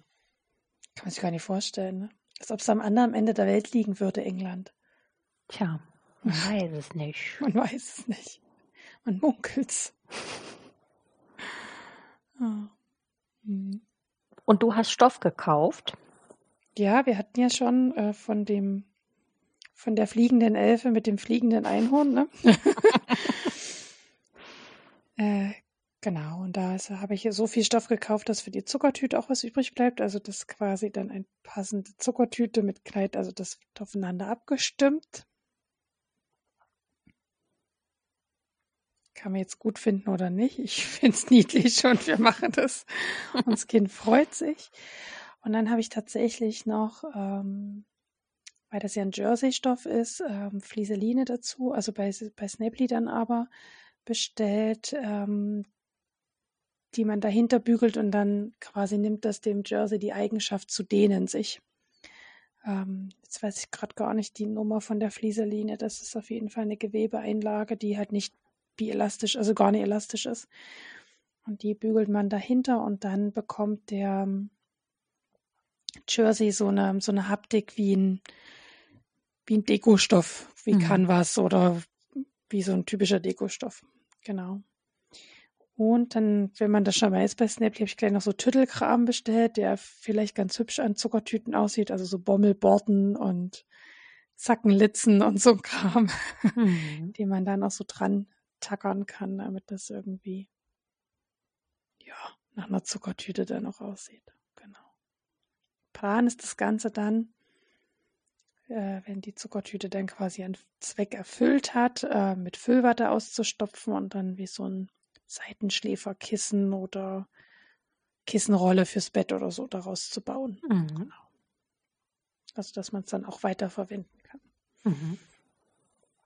Genau. Und Sehr gut ja, gibt es auch kostenlose Schnittmuster 101 im Internet für Zuckertüten. Ich habe das jetzt bei Smiller-Blog runtergeladen.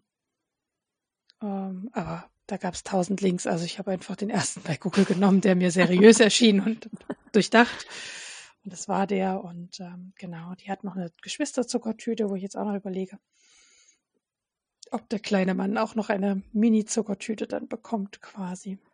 Damit er nicht so leer ausgeht an dem Tag. Mhm. Weil das wird bestimmt bitter. Man sieht, wie das andere Geschwisterkind Haufen Geschenke bekommt und man bekommt gar nichts.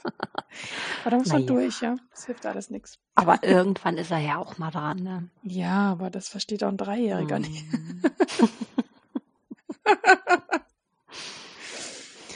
ja, naja. Das ist wie Futterneid, ne? ja. Aber ich bilde mir ein, zur Schuleinführung meines Bruders auch eine Geschwisterzuckertüte oder ne, was Kleines gekriegt zu haben. Ich bilde mir das ein.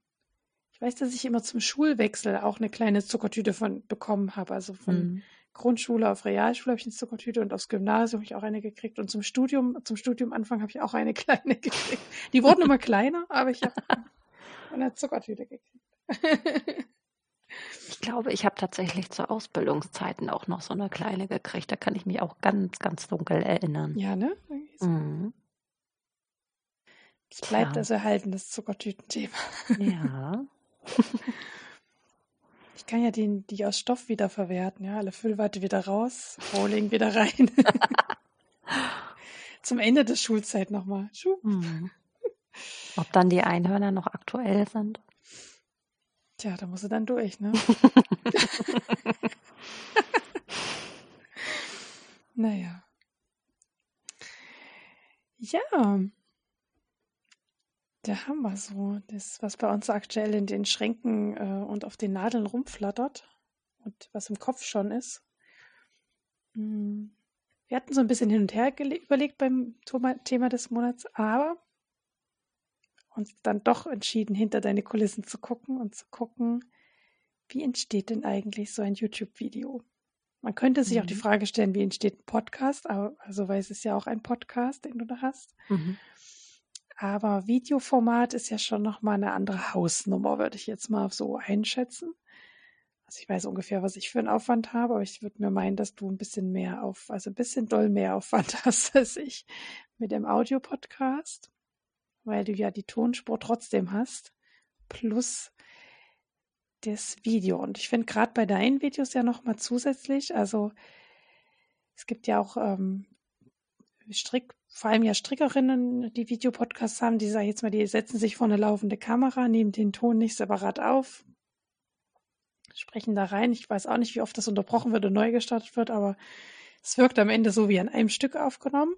Mhm. Und äh, bei dir ist es ja ein bisschen anders. Bei dir gibt es ja immer wieder Sequenzen, also Zwischensequenzen mit Stimmungsbildern, mit Musik hinterlegt wo du deine Strickstücke trägst oder wo du bestimmte Stimmungen einfängst, fängst, einfängst, mhm. genau, es geht schon los hier mit den Wortfindungsstörungen. Und ja, von daher ist tatsächlich die erste Frage, die du auch in deinem Kopf hattest, das fand ich ziemlich witzig, deine ersten Gedanken und meine zu vergleichen. Ähm, ja, wie entsteht so eine Idee für so ein Skript von so einem Podcast? In welcher Reihenfolge, welche Sequenzen so kommen? Also, ich würde erstmal ganz bescheiden anfangen und sagen, ähm, ich mache jetzt keinen ähm, herkömmlichen Podcast. Wie du gerade schon gesagt hast, die, die, ähm, die meisten Podcasts sind wirklich One-Shot-Podcasts. Dann sieht man ähm, die Strickerin oder den Stricker, der zeigt dann alles so hin und her. Und mein Ansatz war so ein bisschen anders weil ich meine Videos und das Videos drehen auch als separates Hobby betrachte und ähm, da dann auch entsprechend in die Tiefe gehe. Von daher, also was mir auch immer ganz oft unterstellt wurde, ist, dass ich äh, mich irgendwie besonders herausschälen will mit der Art und Weise, wie ich so Podcasts mache, finde ich auch schon eine gewagt Unterstellung. Aber ich habe da einfach richtig Bock drauf, da so richtig äh, was rauszuholen und für die Leute ja, so eine so eine Art ähm, Erholungsinsel zu schaffen, wenn die sich dann so eine Dreiviertelstunde vor den Fernseher setzen oder an ihr internetfähiges Endgerät und ähm, einfach eine schöne Zeit haben. Und irgendwie muss man das Kind ja nennen. Und da dachte ich ja, okay, die nennen das alle Podcast, dann nenne ich das auch Podcast, so gut ist. Äh, so ein so was richtig geradliniges kann ich da gar nicht so festmachen. Also ich habe jetzt gerade schon versucht, so ein paar Punkte aufzuschreiben, wie ich sinnigerweise vorgehe. Aber manchmal fängt so ein Podcast mit einem Lied an, das ich bei Epidemic Sound oder so höre, also da, wo ich meine Musik einkaufe. Und dann habe ich äh, plötzlich beim Stricken so eine Idee, wie ich ähm, das Strickteil in Szene setzen will. Das letzte Beispiel, was richtig gut angekommen war, war diese Schwarz-Weiß-Sequenz aus dem letzten Podcast, die ich dann Stelle abgespielt habe und äh, dann mit ja so Musik aus den 20er, 30er Jahren unterspielt habe, wo es dann darum ging, diesen ewig langen I-Chord-Bind-Off zu machen an dem Stephen West Schal. Und die Ideen, die kommen mir dann einfach, wenn ich ein Lied höre, wenn ich so browse durch ähm, die Musikdatenbank. Das ist so ein Ansatz. Oder wenn ich stricke und das Licht fällt gerade schön irgendwie und dann denke ich, boah, das sieht gerade ganz toll aus, ich hole mal schnell meine Kamera. Also da gibt es ganz verschiedene Ansätze. Und so entsteht im Prinzip die sogenannte B-Rolle, also die Zwischensequenzen, die dann äh, nachher mit Musik unterlegt sind und eine gewisse Stimmung erzeugen sollen und auch so eine Art Pause sein sollen zwischen dem, was ich dann so sage, wo die Leute mich dann auch sehen, wie ich dann schnacke und meine Sachen zeige und so so eine Ruhephase reinbringen und manchmal ist es auch anregend, je nachdem, welche Musik ich benutze. Ja, und so baut sich das dann äh, so, nah, so nach und nach auf. Genau. Irgendwann bin ich dann auch so weit, wenn ich die Projekte so ziemlich im Kasten habe, dass ich dann irgendwann anfange, wirklich alles auf ein Skript zu schreiben, äh, welche Projekte ich gestrickt habe, von welchen Designern, was mir aufgefallen ist während des Strickens welche Materialien ich verwendet habe, damit ich dann nachher wirklich nicht nachgucken muss und äh, das auch alles flüssig dann runterschreiben kann.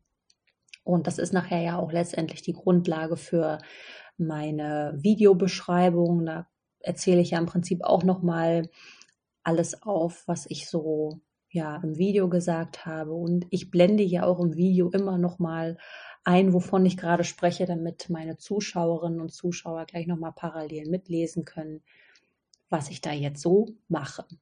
Ja, genau. Also bevor das Skript entsteht, ist eigentlich schon ganz, ganz viel passiert, was letztendlich ja auch zu dem Skript führt. Ähm, genau. Aber das ist so der erste offizielle Schritt, den ich dann gehe. Ja. Das heißt aber, von der Videoaufnahme ist es der letzte Schritt, dass du dich vor die Kamera setzt und deine Projekte quasi zeigst. Genau, das ist dann der sogenannte Medium Shot, wo man mich dann sieht und noch so ein Teil von meinem Oberkörper.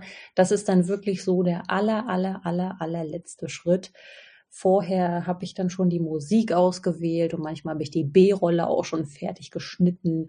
Und ja, dann erzähle ich im Prinzip nochmal genau, was ich gemacht habe. Und das ist dann für mich auch wichtig, wenn ich nachher in der Podcast-Aufnahme bin, dass ich dann auch die Übergänge quasi anmoderiere, weil ich ja im Hinterkopf schon genau weiß, was passiert und was kommt und welche Videos gespielt werden und was da so passiert ist. Mhm. Das heißt, ähm, du hast immer wieder Ideen, nimmst kleine, also die B-Rolle quasi aus, so wie du es nennst, also nimmst kleine Szenen auch auf, also schneidest die quasi schon fertig oder bearbeitest die dann auch und dann zum Schluss setzt sich alles dann für, zu einem Video zusammen.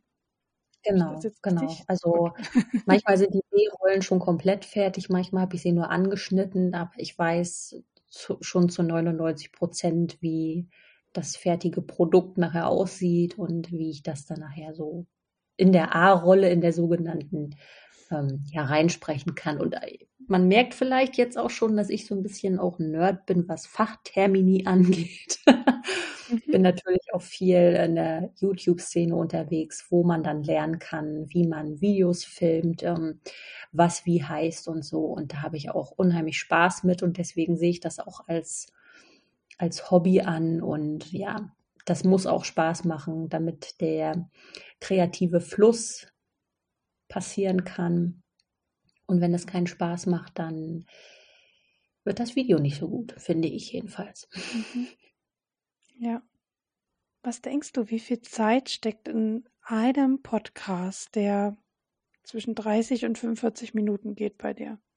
Oh, das habe ich schon mal ausgerechnet. Ähm, also wenn so ein Video ungefähr 45 Minuten dauert mit im Schnitt so fünf bis sechs B-Rollensequenzen, dann kann es schon mal 24 bis 28 Stunden dauern, bis so ein Video fertig ist tatsächlich. Ja, das, also ist ganz schön, ganz schön viel, viel Zeit, ja.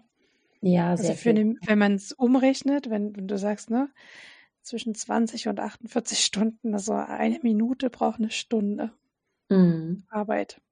Ja, also manchmal mehr, manchmal weniger. Es kommt immer darauf an, wie ich so drauf bin. Manchmal flutscht es richtig gut und dann sind die B-Rollen super schnell fertig aufgenommen und geschnitten. Und äh, Stichwort Aufnahme, ich nehme ja auch aus vielen verschiedenen Perspektiven auf. Ich nehme mit unterschiedlichen Objektiven auf, um verschiedene Bildausschnitte hinzubekommen und damit auch unterschiedliche Stimmungen einzufangen. Und so eine Aufnahme von so einem Zwei-Minuten-Video kann schon mal locker ein, zwei, drei Stunden dauern, bis das so im Kasten ist. Mhm. Und dann sitzt man da so mit 30 Gigabyte an Datenmaterial und dann muss man das noch runterbrechen auf zwei Minuten. Und manchmal habe ich tatsächlich so zwei Stunden Filmmaterial, was dann tatsächlich so krass runtergeschnitten werden muss. Mhm.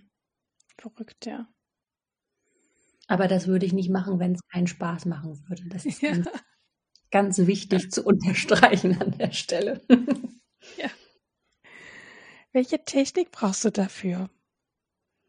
Also was ist deine, also, deine Hardware quasi? Also was ich brauche, was man braucht, ist relativ. Ich verwende jetzt tatsächlich äh, verschiedene Kameras. Also ich habe zwei Kameras, eine Vollformatkamera und eine mit einem Crop-Sensor. Also das äh, ist jetzt sehr technisch, aber die eine nimmt ein größeres Bild auf und die andere nimmt ein kleineres Bild auf, einen kleineren Bildausschnitt, um es mal ganz krass runterzubrechen. Und dann habe ich pro Kamera noch so zwei bis drei Objektive, die ich benutze. Da sind dann unterschiedliche Brennweiten drauf.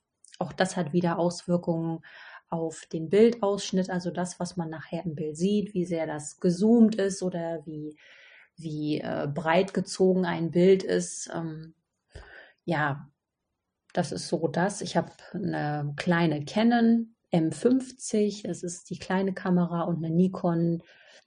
Ähm, ich weiß jetzt gar nicht, was für ein Modell das ist. Ich müsste lügen.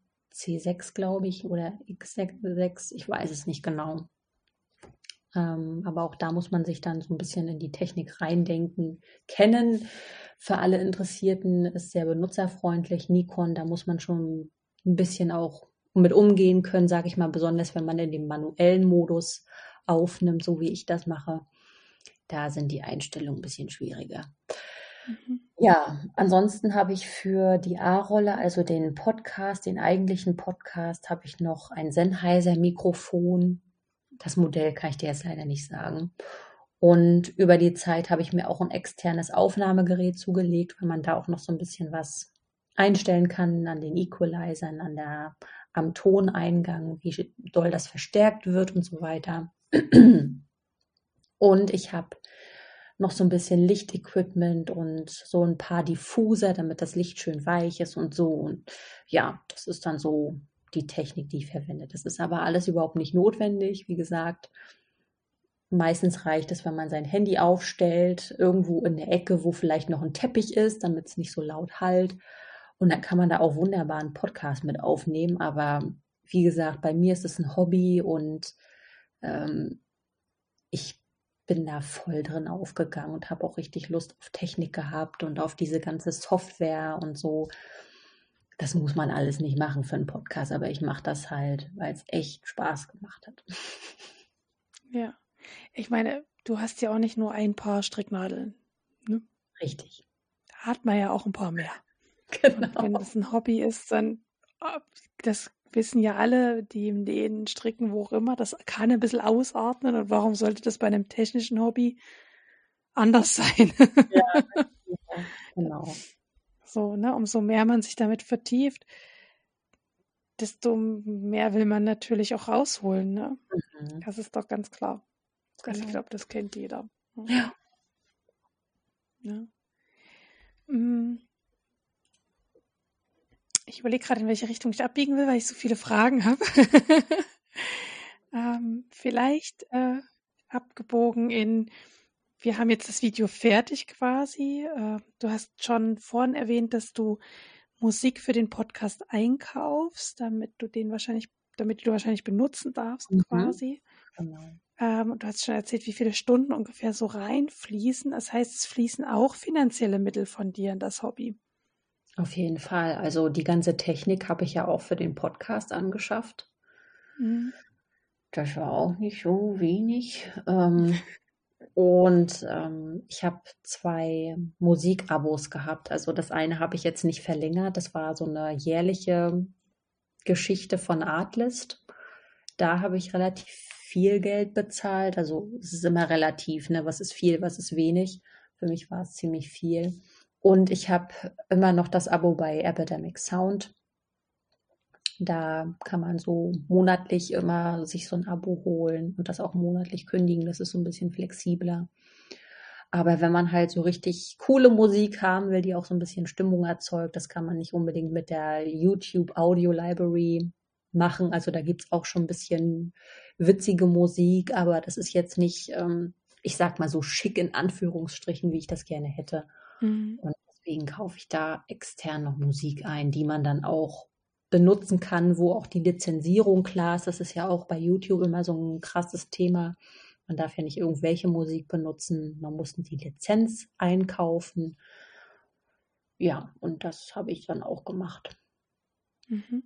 Und dann drängelt sich natürlich die zweite Frage so ein bisschen auf, nämlich die, also du hältst ja deinen Podcast werbefrei, also im Sinne von, du machst ja nur Werbung von Produkten, die du selber gekauft hast und selber benutzt hast. Nach neuen Podcast-Regeln ist das keine Werbung quasi im mhm. eigentlichen Sinne.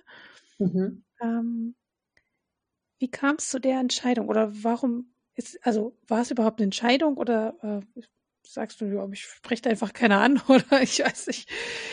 Wie ist das mit dir und der Werbung quasi? Könnte mir ja vorstellen, dass du vielleicht schon mal angesprochen worden bist, willst du nicht mal Werbung machen für das und das? Ähm, ja, also aus dem deutschsprachigen Raum kriege ich einfach keine Angebote, irgendwie für irgendwas Werbung zu machen. Ähm, wobei, das stimmt nicht ganz. Äh, und für das, was ich, für das, was ich Werbung machen sollte, das ist einfach so weit weg vom Thema, wo ich mir denke, Leute, was denkt ihr euch denn? Ich bin in so einer Nische mit Handarbeit unterwegs, da mache ich doch nicht Werbung für Waschmittel oder für irgendwelchen Schmuck oder äh, sonst irgendwas. Ähm, da denke ich mir dann auch, äh, nee, das passt überhaupt nicht. Und was sollen die Leute mit dieser Werbung? Also erstmal ist es off-topic und zweitens denke ich mir, habe ich da überhaupt Lust zu? Will ich das überhaupt? Weil, wie gesagt, der Podcast oder die Videos sind meine Hobbys. Ich versuche äh, mich darüber auszudrücken in kreativer Art und Weise und auch mit Menschen in Kontakt zu kommen. Da äh, will ich nicht irgendwie für irgendwelche Drittanbieter Werbung machen, die überhaupt nicht passt. Und auch wenn sie passen würde, weiß ich nicht, ob ich das wollen würde. Ähm, ich versuche das immer so zu denken, wenn das jetzt eine Freundin ist, die bei mir auf der Couch sitzt und mit der ich stricke, würde ich der irgendwie so ein Pro Produkt anbieten wollen, ja oder nein? Und in den meisten Fällen würde ich sagen, nee, will ich nicht, gehört da nicht hin, äh, möchte ich einfach nicht. Und das ist dann auch so ein Ansatz. Mhm. Mhm. Ich finde das ja sehr sympathisch, muss ich sagen. Mir gefällt dieser Ansatz ja sehr. Ich bin ja auch werbefrei und denke mir so, mhm. nein, das gehört hier nicht hin. Mhm. Ähm, von daher mag ich das tatsächlich. Also es ist ein Grund, warum ich auch deinen Podcast sehr, sehr gerne gucke, weil ich weiß, da werde ich nicht mit irgendwas belästigt, sage ich jetzt mal, was nicht zum Thema gehört oder eben wo, wo man nicht sicher ist, du wirklich so dahinter stehst. Weißt du, was ich meine? Mhm. Also manchmal kommt man ja mhm. dann auch in die Bredouille, wenn man Werbung für ein Produkt macht oder die Werbung zugesagt hat, dass man ja die Zusage irgendwie halten muss, ne?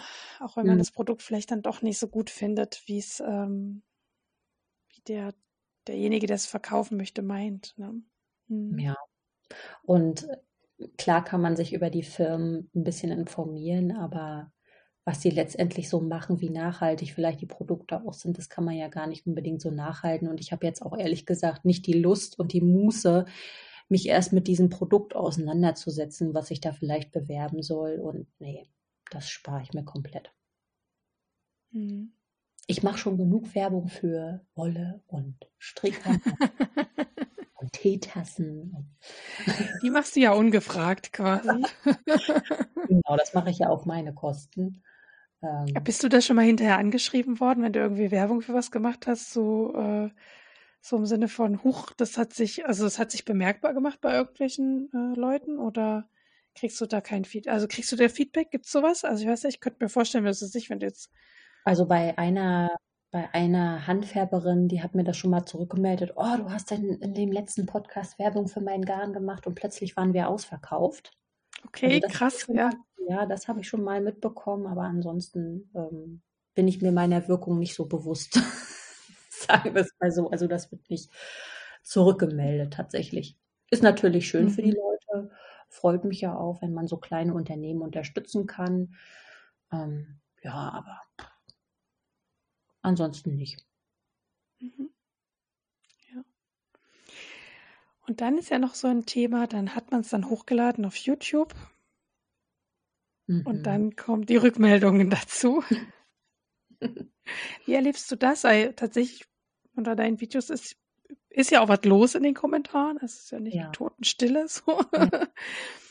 ähm, und vorwiegend Positives, aber es ist auch immer mal ein oder zwei Kommentare, wo man hinterher sagt, also wo man, also wo man sich überhaupt fragt, hat das ein Mensch geschrieben oder war das so ein Roboter? Da bin mhm. ich mir mal nicht ganz sicher. Wie gehst du mit, also wie gehst du mit deinen, mit den Kommentaren quasi dann um? Weil das ist ja dann auch nochmal Arbeit, die da reinfließt, mhm. ne, für jede Folge. Ähm, was ist dir da wichtig? Ja, also das Hochladen auf YouTube an sich ist ja auch nochmal ein richtiger Arbeitsaufwand. Das dauert ja. ja auch eine Weile, bis das hochgeladen ist, bis das gerendert ist. Und dann musst du die Videobeschreibung machen und dann musst du auch noch ein schönes Bild machen für die Startseite und so. Das ist auch nochmal unheimlich viel Arbeit. Und dann kommen natürlich die Kommentare, da freue ich mich immer drüber, weil echt zu 98 Prozent, das kann man ja in den Analytics immer sehen, aber zu 98 Prozent sind es echt nur positive Kommentare, Daumen nach oben und so. Also ich habe da echt eine ganz, ganz tolle ähm, Community, die mir wirklich viel positiv zurückmeldet und dann eben auch schreibt, was die so aus den Videos rausnehmen und dass es für die eine Auszeit ist. Und genau das ist ja auch das Ziel, was ich verfolge. Von daher halte ich mich da am meisten mit auf, aber es gibt auch manchmal so ein paar Querschläger. Und das Witzige ist, dass ich nicht nur bei YouTube Kommentare bekomme, sondern auch bei Instagram dann private Nachrichten. Mhm. Und die sind dann meistens auch sehr negativ, wo ich mir dann auch denke, ja, hast du, okay. hast du nicht den, den, den Orsch in der Buchse, das so öffentlich zu machen, musst du mir das privat schreiben und mich nerven so ungefähr. Mhm. Also das gibt's auch. Aber die versuche ich echt krass zu verm also nicht so an mich ranzulassen, wobei das echt mhm. selten vorkommt.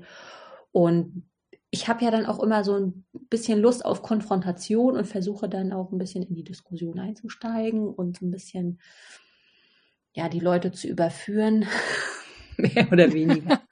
Kommt ja echt selten vor, aber also ich habe, ich mache mir da manchmal echt einen Spaß draus, auch mit den Leuten zu diskutieren und ich finde das ganz immer ganz, ganz interessant, dass die dann immer so von Hölzchen auf Stöckchen kommen und dann über Sachen diskutieren, die dann am Ende gar nichts mehr mit meinem Video zu tun haben. Und dann weiß ich am Ende auch, okay, dieser Kommentar hat meistens nichts mit mir zu tun, sondern das sind dann so persönliche Befindlichkeiten, die da getriggert werden bei wenigen Leuten, die dann da meinen, irgendwie negativ schießen zu müssen. Und ja, ich nehme es sportlich. Ich weiß, dass die mich meistens nicht meinen oder also zu 100 Prozent nicht meinen können. Da kommen wir auch zu, zu einem anderen Thema, dass die Leute sich ja auch individuell immer so ein Bild von einem machen und dass dieses Bild ja deren Wahrnehmung entspringt und deren Bewertungsmustern und nicht unbedingt immer was mit mir zu tun haben muss. Und die Leute, die sehen ja auch immer nur so einen ganz kleinen Teil von mir. Das darf man ja auch immer nicht vergessen. Es sind ja wirklich immer nur so 45 Minuten oder manchmal sogar weniger. Ähm, und auch nur so ein Ausschnitt aus meinem Leben, aus meinem Handarbeitsleben. Und äh, ja, der Rest bleibt denen ja verborgen, was so meine Persönlichkeit sonst noch so ausmacht. Und ja, von daher bin ich da total entspannt mit auch negativen Kommentaren. Mhm. Ja. Aber manchmal ärgert es mich auch, so im ersten Moment. Da denke ich mir dann, muss das jetzt sein? Aber dann puste ich quasi in meine Finger und tippe dann los und ja, nehme es sportlich. Was denkst du? Ähm, das kostet ja auch noch mal Zeit, quasi so. Das ist ja wie Nachbearbeitung, wenn man so möchte, so, wenn man es dann in der Öffentlichkeit. Was denkst du, wie viel Zeit äh, ist das nochmal dann auch, wenn es dann einmal in der Öffentlichkeit ist, Kommentare auf Instagram, äh, Stories teilen, ne? Das ist ja alles, gehört ja irgendwie alles mit so zur. Nachbearbeitung dazu. Was denkst du, wie viel Zeit nimmst, äh, kostet das auch nochmal oder kostet das? Also ich würde mal so grob über den Daumen peilen, so zwei bis drei Stunden, schätze ich. Mhm. Also auch Schon das noch, ne? mhm. auch gerade ähm, das Antworten macht ja auch Spaß, weil man da auch mit den Leuten so ein bisschen interagieren kann, so ein bisschen reagieren kann auf deren Reaktion. Das ist mir auch wichtig, weil ich mir auch denke, mein Gott, die Leute, die nehmen sich jetzt auch die Zeit, um darauf zu reagieren, was Schönes zu schreiben und ähm, Feedback zu geben. Und das möchte ich auch in gewisser Weise würdigen indem ich darauf antworte und manchmal schaffe ich es dann nur erstmal nur einen Daumen hoch und ein Herzchen zu geben oder so, damit die sehen können, aha, okay, sie hat es gelesen. Ähm, das äh, finde ich, bin ich meinen Zuschauerinnen und Zuschauern dann irgendwo auch schuldig. Ja, aber das sehe ich gar nicht so als Arbeit. Das ist halt Teil davon und es macht ja auch irgendwo Spaß. Und ich sehe es ja auch nicht so als im Sinne von Erwerbsarbeit an, wenn ich diese ganzen Podcasts ja. bearbeite oder erarbeite. Das ist ja wirklich Arbeit im Sinne von Spaßarbeit, Vergnügen. Und ja, das merke ich auch gar nicht so, dass da die mhm. Zeit so schnell vergeht. Ja. Mich setzt es manchmal ein bisschen unter Druck, muss ich ehrlich sagen. Ähm, auch zeitnah zu reagieren und zu antworten dann darauf. Mhm. Weil manchmal ist es so, wenn ich den Podcast oder ein einen Blogpost rauspuste, dann habe ich es bis da so hingearbeitet und es war so viel, ich weiß nicht, wie es bei dir ist, aber bis, also ich habe immer so das Gefühl, gen Ende steckt man immer sehr viel Zeit nochmal rein, damit man das irgendwie auf den Punkt fertig hat. Und bei mir ist es mit dem Erscheinungsdatum ja auch verbunden. Den Druck machst du dir ja zumindest schon mal nie, dass du ein Erscheinungsdatum irgendwo hast, sondern du erscheinst und du erscheinst. Und dann fällt manchmal so diese Last ab und dann denke ich mir, oh, ich will jetzt mit dieser Folge erstmal gar nichts mehr zu tun haben, so. Ne? Mhm. Ne? Und dann hören ja aber die Leute oder lesen den Blogpost und dann reagieren sie natürlich und dann merke ich manchmal, oh, ich wollte jetzt eigentlich mal drei, vier Tage damit nichts zu tun haben. Und dann denke ich mir, oh Gott, kann ich so lange nicht reagieren oder müsste ich jetzt schon reagieren? Also ich merke manchmal, dass mich das so unter Druck setzt. Mm, aber da scheinst du entspannter zu sein. Ja, das war am Anfang bei mir so ein bisschen, wo ich dann äh, auch noch nicht so bekannt war, wo ich dann gedacht habe, äh, passiert da eigentlich was? Da habe ich dann öfter mal reingeguckt, nicht mit der Prämisse, oh Gott, ich muss jetzt antworten, sondern äh, passiert da was? Hat das jemand gesehen? Und irgendwann kam ja so der Durchbruch und dann sind auch die Kommentare deutlich äh, üppiger ausgefallen, aber ich versuche das entspannt zu sehen. Ich sehe das wirklich als Hobby ähm, und versuche da die Erwartungen der anderen, also anders. Ich versuche da die Erwartungen, die ich an die Erwartungen anderer habe, wo ich jetzt denke, oh Gott, oh, die haben jetzt geschrieben, die erwarten jetzt bestimmt, dass ich ganz schnell zurückschreibe. Das cancel ich komplett und ich antworte, wenn ich Zeit habe. Ich weiß, dass ich mir irgendwann die Zeit nehme im Laufe einer Woche, im Laufe von zwei Wochen. Dann setze ich mich wirklich mal Nachmittag hin, gucke, was wurde geschrieben und antworte dann drauf. Aber ich mache das nicht zeitnah. Da habe ich auch gar keine Zeit für, ganz ehrlich. Und mhm. ähm, ich denke mir auch immer, ich weiß nicht, ob das jetzt egoistisch klingt oder irgendwie negativ und wenn, dann ist es auch okay. Aber ähm, ich gebe ja durch das Produkt schon ganz viel. Also in deinem Fall dein Audiopodcast, in meinem Fall den Videopodcast oder ein Vlog. Das ist ja schon unheimlich viel, was ich da gebe von meiner privaten Zeit. Mhm. Und das ist ja sozusagen schon das fertige Produkt. Also, ne, und das, was danach kommt, das versuche ich dann so als on top zu sehen. Und ja, ich antworte auf jeden Fall, aber bitte erwartet nicht, dass es sofort passiert, weil das ist jetzt schon wieder so ein riesen Output gewesen, so unheimlich viel Arbeit und ähm, mhm. aber wie gesagt, meine Community, die geht da total gechillt mit um, habe ich das Gefühl und die wissen auch, wie viel Arbeit das ist und die wissen das auch bei anderen Podcastern, die keine B-Rolle in dem Sinne haben, so wie ich das mache, dass das auch unheimlich viel Arbeit macht oder auch bei deinem Audio-Podcast. Also ich glaube wirklich die meisten Zuhörerinnen und Zuhörer, die sind da echt gechillt und die sind einfach dankbar, dass sie Content bekommen und ähm, sehen den Rest dann total entspannt. Also das unterstelle ich jetzt einfach mal allen. Aber das ist auch so zurückgespielt bekomme und von daher bin ich da völlig relaxed. Und mhm. wem das nicht passt, ja, das kann ich dann auch nicht ändern. Das ist ja dann auch nicht mein Problem. Ne? Ja, ja, das, das versuche ich mir auch manchmal zu sagen. So, genau. Und gleichzeitig versuche ich trotzdem offen zu sein für bestimmte, also für konstruktive Kritik, na klar auch, ne, weil mhm. nur so kann man ja auch sich selber hinterfragen und so ein bisschen aus seiner Suppe rauskommen. So. Mhm. Genau, wenn es nicht konstruktiv ist, dann ignoriere ich das. Versuche ich es auch wegzuignorieren. Mhm. aber toi, toi, toi. Aber ich habe ja auch nicht so viele Follower wie du. Äh, das ist noch nicht passiert mit, mhm. dass irgendjemand mir was ganz irgendwie, ja, irgendeine so Hate-Nachricht oder so geschrieben hat. Das ist Gott sei mhm. Dank. Ja, das wird auch gleich gelöscht. Also früher habe ich darauf noch reagiert, aber heute, ähm, das wird gleich gelöscht und es macht einfach keinen Sinn, sich der Probleme anderer Leute da anzunehmen. Und genauso sehe ich das. Mhm. Äh, wenn das irgendwie nicht konstruktiv ist und irgendein Vorschlag gemacht wird, sondern nur, äh, du bist blöd und äh, äh, ja. so, du bist also auch so Richtung Jan-Shaming und Jan-Snobbing und so. Also das ignoriere ich komplett, mhm. weil das ist just for fun. Ich verdiene damit kein Geld. Im Gegenteil, ich butter da richtig viel Geld rein was mir auch manche Leute unterstellen, ich mache es nur fürs Geld. da kann ich echt nur drüber lachen. Ähm, Kannst jetzt auf den Podcast verweisen, den du heute mit mir aufgenommen hast. Dann gehört man bei der Claudia rein. mit dem Geld verdienen, das ist so eine Sache. also, also was die Leute da auch so für Vorstellungen haben, das ist schon äh, manchmal wirklich interessant, sagen wir es mal so. Also ich verdiene da kein Geld mit. Also auch wenn ich da Werbung vor meinen Videos laufen lasse, äh, das sind Tropfen auf den heißen Stein. Das, da habe ich noch nicht mal die Produktionskosten drin. Also na, ne, über Geld spricht man nicht, aber das wollte ich mal gesagt haben. Für alle, die schreiben, du machst es nur fürs Geld. nee, nee tatsächlich.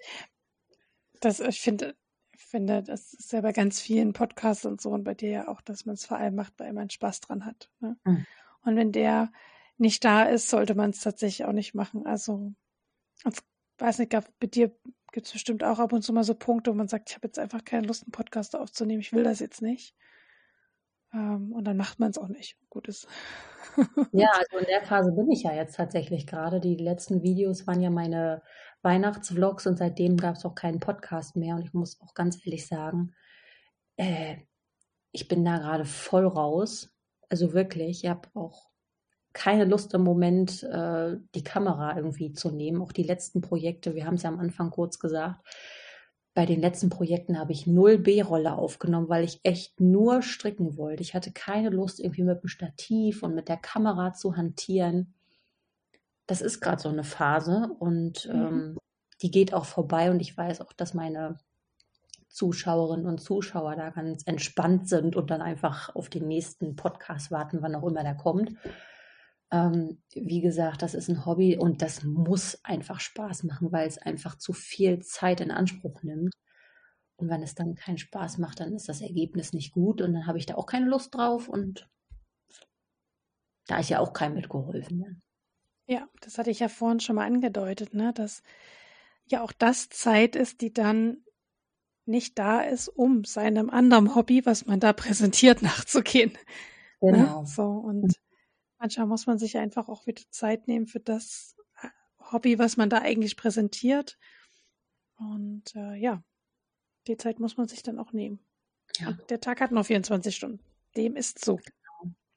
Ich habe auch schon ganz oft überlegt, ob ich einfach mal ähm, aufhöre, so meine typischen Videos zu machen und einfach nur so One-Shot-Videos zu machen, wie man ähm, das kennt, also ohne B-Rolle. Aber dann denke ich mir auch, naja, die Leute, die erwarten ja auch was von dir und die wissen, wie die Podcasts üblicherweise sind und das möchte ich einfach nicht enttäuschen und mir würde das, glaube ich, auch nicht so einen Spaß machen, wenn ich nicht diese B-Rolle hätte, weil das ist so das Kreative, wo ich dann nochmal so richtig aufblühe und was mir richtig Spaß macht an meinen Podcasts. Und wenn das fehlt, da, da würde mir auch unheimlich viel fehlen. Und wenn ich da keine Lust drauf habe, dann lasse ich es einfach ganz bleiben. Und dann warte ich so lange, bis ich irgendwann wieder Lust habe, B-Rolle aufzunehmen oder ja, andere Schnipselchen an Videos, um dann wieder den Podcast in gewohnter Manier zu machen. Das ist, das ist mir dann wirklich wichtig. Mhm. Okay. Mein Fra Fragenkatalog ist leer gefragt. Gibt es noch irgendwas, was wir sonst noch wissen sollten über so eine YouTube-Produktion? Übertreibt es nicht. Also falls jemand da draußen auch mit dem Gedanken spielt, man muss das nicht so auf die Spitze treiben, wie ich das mache.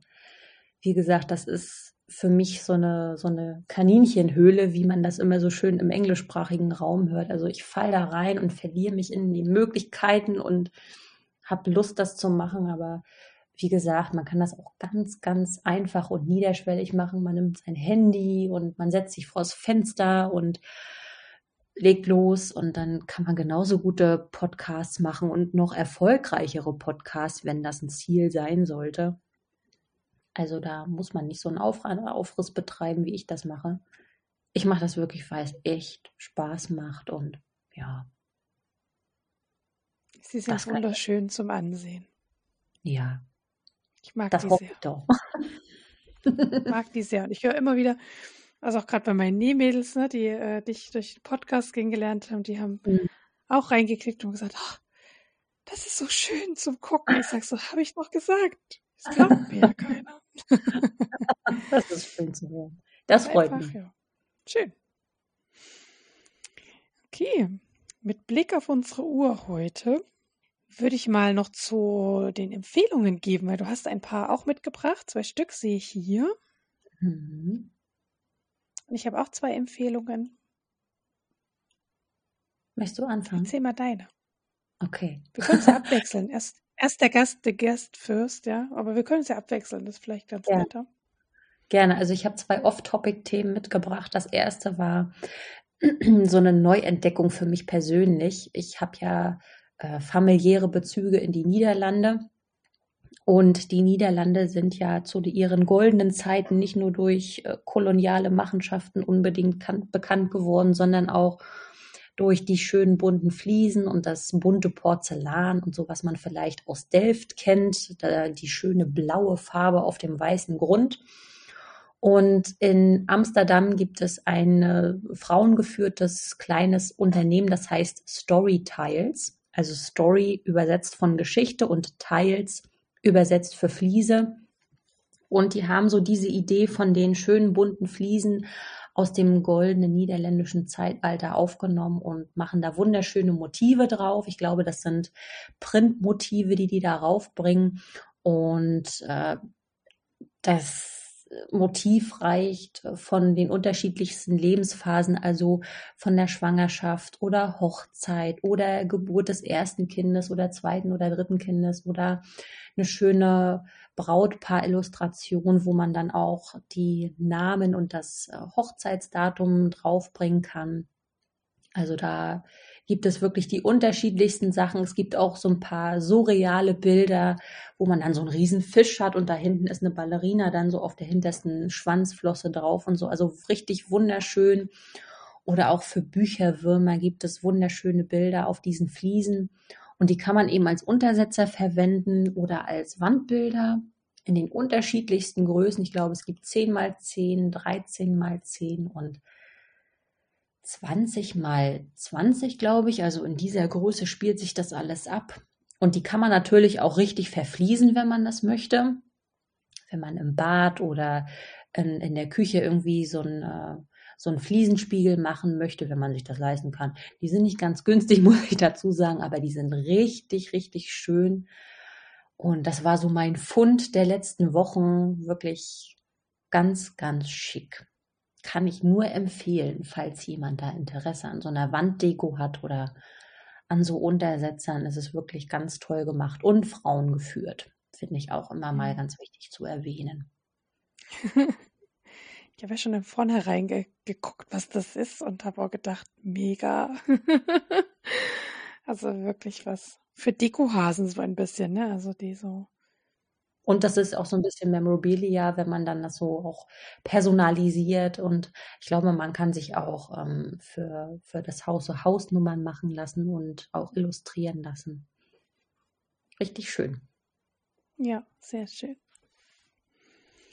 Ich habe einen Podcast mitgebracht, der mir jetzt irgendwie in meine Timeline gespült worden ist, und zwar von So Simple. Die hat einen Näh-Podcast. Äh, noch nicht so lange. Ich glaube, die ist bei Folge 8 oder 9. Wer weiß, wo sie jetzt ist, wenn ich wenn mein Podcast rauskommt, weil sie in etwas kürzeren Abständen abnimmt, äh, aufnimmt. Und der richtet sich so ein bisschen, aktuell zumindest, so an Nähanfänger, würde ich sagen. Also die letzte Folge, die ich gehört habe, da ging es darum, wie man einen Reißverschluss einnäht in eine Tasche und was man da zu berücksichtigen hat und so weiter. Da tauscht sie sich mit einer, äh, äh komme gerade nicht auf den Namen, tauscht sich mit einer Inhaberin eines Stoffladens dazu aus, die auch Nähkurse anbietet. Und die tauschen so, ihre Tipps und Tricks in diesem Audio-Podcast aus. Aber ich habe so beim Hören gedacht, oh, ich weiß ja, wie man Reißverschluss einnäht. Also sei jetzt so, kam jetzt auch nichts Neues, keine neue Erkenntnis oder so, sondern das wusste ich alles schon. Ähm, da habe ich so gedacht, das ist vielleicht ein schöner Podcast, wenn man gerade anfängt mit dem Nähen oder noch nicht so lange dabei ist. Ähm, da wird man so ein bisschen begleitet, so bei den schwierigen Dingen, die so beim Nähen auf einen zukommen. Unter anderem zum Beispiel ein Reißverschluss oder Knöpfe einschlagen oder so. Genau. Und das ist ein Audiopodcast? Ein Audiopodcast, genau. Guckst du nachdenklich. ich stelle mir das gerade so ein bisschen schwierig vor, ähm, weil gerade wenn man sowas erklärt, dann geht es ja auch oft viel um Zeigen und so. Und äh, da würde mhm. mich echt mal interessieren, wie die das beschreiben in dem Audiopodcast. Da muss ich mal reinhören.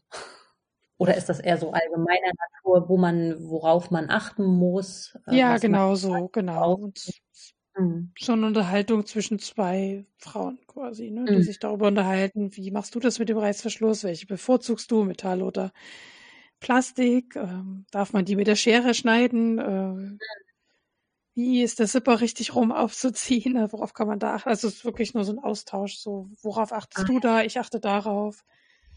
So, so war das. Mhm. Genau. Okay. Jetzt am Reißverschlussbeispiel. Ja. Genau. Genau. Nicht schlecht, nicht schlecht. Ja, ich, in der Nähszene gibt es ja so wenig Podcasts im Vergleich zur Woll- mhm. oder faserlastischen ähm, Podcasts, wo man eine sehr große Fülle hat, ist so spezifisch beim Nähen, ist da jetzt nicht so viel los. Mhm. Von daher freue ich mich eigentlich über jeden Podcast, der da kommt. Mhm. Und wieder eine Lücke abdeckt. Und in dem Fall denke ich, es ist eine schöne, eine schöne Lücke, so im Sinne von, hey, wenn ich noch nicht so lange nähe, genau, mhm. kriege ich da noch ein paar Tipps und Tricks. Mhm. Sehr gut. Ja, ich habe dann noch mein zweites Off-Topic-Thema dabei und das ist auch wieder äh, ganz aktuell, weil nächste Woche gehe ich nämlich in den Bildungsurlaub. Und Bildungsurlaub äh, ist ja vielleicht bei dem einen oder anderen nicht so bekannt. Ähm, ich glaube, in 14 von unseren 16 Bundesländern kann man Bildungsurlaub beantragen. Und äh, in der Zeit kann man sich ja was aussuchen, was man gerne lernen möchte oder so. Ne? In meinem Fall ist das jetzt Niederländischkurs, so blutiger Anfängerkurs. Und ähm, genau, das ist dann so eine, so eine Weiterbildung oder ja, so ein Kurs halt, der nicht unbedingt was mit meiner Tätigkeit zu tun hat. Und das ist ja das Schöne beim Bildungsurlaub. Das muss nichts mit der eigentlichen Erwerbstätigkeit zu tun haben. Das muss nur ausgewiesen sein als Bildungsurlaub nach den Paragraphen des Weiterbildungsgesetzes.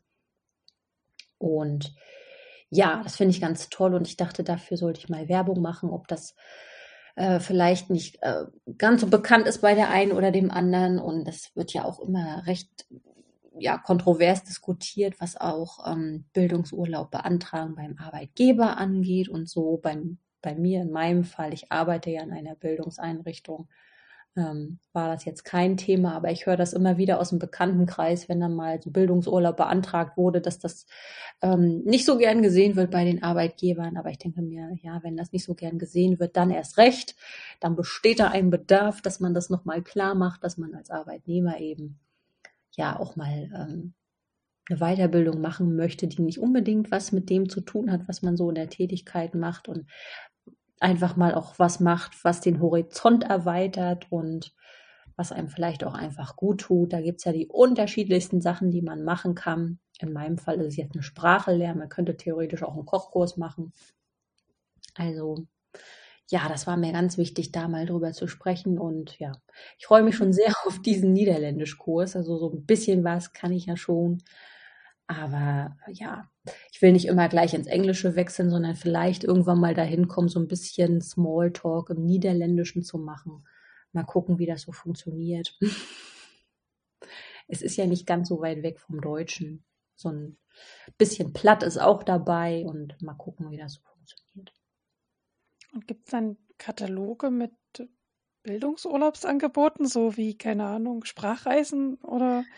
Äh, schön wär's. Ähm, leider nicht. Also ich glaube jedenfalls nicht, dass es, dass es da so einen ähm, Katalog gibt, wo das alles drin ist. Ich, wir gucken halt immer ganz oft bei der Volkshochschule oder bei anderen Bildungsträgern und wichtig ist halt immer darauf zu achten, dass das als richtiger Bildungsurlaub ausgewiesen ist, damit man das auch in dem Antrag, dem entsprechenden Antrag dann auch niederschreiben kann. Und da gibt es dann auch noch Informationen von der Institution, die den Bildungsurlaub anbietet, wo dann die ganzen Inhalte drin stehen und die Ziele des äh, Kurses und so weiter. Das ist ganz wichtig, dass der Arbeitgeber darüber Bescheid weiß. Genau, aber ich glaube, so einen richtigen Katalog gibt es leider nicht und da muss man dann immer so gucken, wo man das machen kann. Und wir haben uns so ein bisschen geärgert hinterher, weil in NRW, wenn man hier Bildungsurlaub macht, dann äh, ist es so, dass die oder der Veranstaltungsort, wo man den Bildungsurlaub macht, maximal 500 Kilometer von der Landesgrenze entfernt sein darf. Und in unserem Fall wäre es natürlich auch schön gewesen, wenn wir den vielleicht schon in Amsterdam oder irgendwo anders in den Niederlanden ähm, gemacht ja. hätten. Mhm. Das haben wir uns dann fürs nächste Mal vorgenommen, falls es nochmal so einen Aufbaukurs gibt, dass wir das dann auch tatsächlich irgendwo in den Niederlanden machen. Das ist tatsächlich möglich. Und da, wo man Bildungsurlaub machen kann, da ist es so 500 Kilometer von der Landesgrenze entfernt darf die Einrichtung oder der Veranstaltungsort sein. Und das kann ja alles Mögliche sein, ne? Ja. Da kann man einen großen Radius abdecken, finde ich. Auf jeden Fall. Und ich glaube, ich glaube, drei bis fünf Tage im Jahr kann man den Bildungsurlaub machen. Der wird dann auch vom, muss dann auch vom Arbeitgeber weiterbezahlt werden für alle, die jetzt Arbeitgeber sind, die sehen das wahrscheinlich wirklich nicht gerne, weil die Leute dann nicht da sind in der Woche oder in den drei Tagen, wo die dann eben in dem Bildungsurlaub sind. Aber ich denke mir, dass es auch immer eine Investition in die Mitarbeiterzufriedenheit ist, dass man das auch unterstützt. Und ja, ich glaube, das ist eine Win-Win-Situation für alle. Mhm. Genau. Ja, klingt gut. Wusste ich auch gar nicht, dass es da gesetzliche Vorgaben auch gibt, mhm. an, äh, auf die man sich da berufen kann. Genau, das Weiterbildungsgesetz ist das. Mhm. Kann man ja vielleicht mal nachlesen bei Interesse. Mhm. Ich werde es verlinken. Den Shownotes. Ja, meine zweite Empfehlung ist eine Netflix-Serie. Ähm, das ist schon die zweite Auflage davon, die heißt Next in Fashion und das ist eine absolute warm, warme Empfehlung für alle, die Netflix haben. oder den Zugang zu einem Netflix-Abo, ähm, sich das anzugucken. Das ist einfach toll. Also da sind am Anfang zehn Designer, die stellen sich der Herausforderung ähm, quasi in, in, jeder Staffel, also in jeder Sendung einer neuen Herausforderung, äh, Damenmode, Bikinis, Kram. Und zum Ende einer jeden Herausforderung muss ein Designer das Team verlassen. Also immer der, der quasi am schlechtesten Anführungsstrichen war, wobei das kann man ja so nicht sagen. Die haben so ein paar Kriterien, äh, dass man das, den Designer in seinem Element wiedererkennt oder dass bestimmte Sachen umgesetzt worden sind. Äh, ja, und das ist ähm, eine ganz tolle Sendung und ich bin immer wieder beeindruckt. Die kriegen sehr wenig Zeit für die Umsetzung ihrer Designs, müssen das alles selber nähen und das ist immer irre, was die in so kurzer Zeit dahinstellen und das ist einfach Wahnsinn und unheimlicher Kreativitätszapfer und ich äh, finde auch den Moderator, den Tent, der das jetzt schon zum zweiten Mal macht, der war, äh, ist ja auch ein Mitglied bei Queer Eye. Ähm, wer die jetzt auch noch nicht kennt, habe ich auch schon mal empfohlen, auch sehr empfehlenswert, Queer Eye. Äh, der moderiert das äh, diesmal in der zweiten Staffel mit einem Model, was ich vorher nicht kannte. Jetzt komme ich auch gerade gar nicht auf den Namen, weil ich es, wie gesagt, gar nicht kannte. In der ersten Staffel war, hat er eine andere Damenbegleitung gehabt und die machen das ganz herzlich und mit sehr viel Liebe. Und auch wenn jemand gehen muss, ist das immer ja sehr warm und wohlwollend. Das ist irgendwie einfach mal eine schöne Show. Kann man das so sagen? Ja, ist eine Show ja am Ende. Genau. Ja, also sehr zu empfehlen. Also ich glaube, auch für Stricker kann das sehr interessant sein, so zu mhm. sehen, wie so Designprozesse funktionieren und mit den Designern mitzufiebern. Ist das auf Deutsch oder auf Englisch? Es ist eine englische Serie, aber man kann bei Netflix äh, die deutsche Sprache einstellen und hat dann eine über, wie nennt man das, kein Untertitel, sondern da spricht dann jemand Deutsch drüber. Hm. Das ist mhm. dann so ein bisschen wie bei History X. Man sieht die Lippenbewegungen sind anders. Mhm. so ein bisschen so. Also wer Englisch gar nicht kann, also wie ich zum Beispiel, ich würde nur die Hälfte verstehen, schon allein wegen den ganzen Dialekten, weil die aus ganz Amerika halt äh, häufig zusammenkommen oder äh, und das ist manchmal von Dialekten her auch schwer für mich und ich lasse mir das so, ich höre mir das dann so an. Mein Mann sagt dann immer, oh, wollen wir es nicht im Original hören? Es ist bestimmt schöner. Ich sage so, nee, ich will jetzt verstehen, um was es geht, warum der rausfällt. Ich will genau wissen, was deren Kritik war. Ich verstehe das sonst nicht. ich finde das sonst unfair. genau, also das hat natürlich so seine Grenzen. Das ist bei Queer Eye übrigens ähnliches äh, Modell, wobei da gibt es inzwischen auch eine deutsche Variante, die in Deutschland gedreht ist mit deutschen queeren Menschen ähm, und Personen. Ja, weiß immer gar nicht, mhm. ob ich das alles so korrekt ausspreche. Und ähm, ja, einfach toll. Und ich fand auch die Designzusammensetzung diesmal so divers. Also es waren queere Personen mit dabei, ähm, es waren Transpersonen mit dabei. Ja gut, also queer ist, glaube ich, der gute Überbegriff. Also es waren, sehr, mhm. es waren auch mhm. queere Personen mit dabei. So, genau. Ja, mega. Also echt. Das für amerikanisches Format. Mhm. Ich glaube, im Deutschen gab es doch mit Guido Maria Kretschmer auch mal so eine mhm. Geschichte. Ich glaube, das ist in zwei ja zwei Staffeln gelaufen, ne? Ja, auf Vox kam das. Ähm, geschickt eingefädelt, hieß das.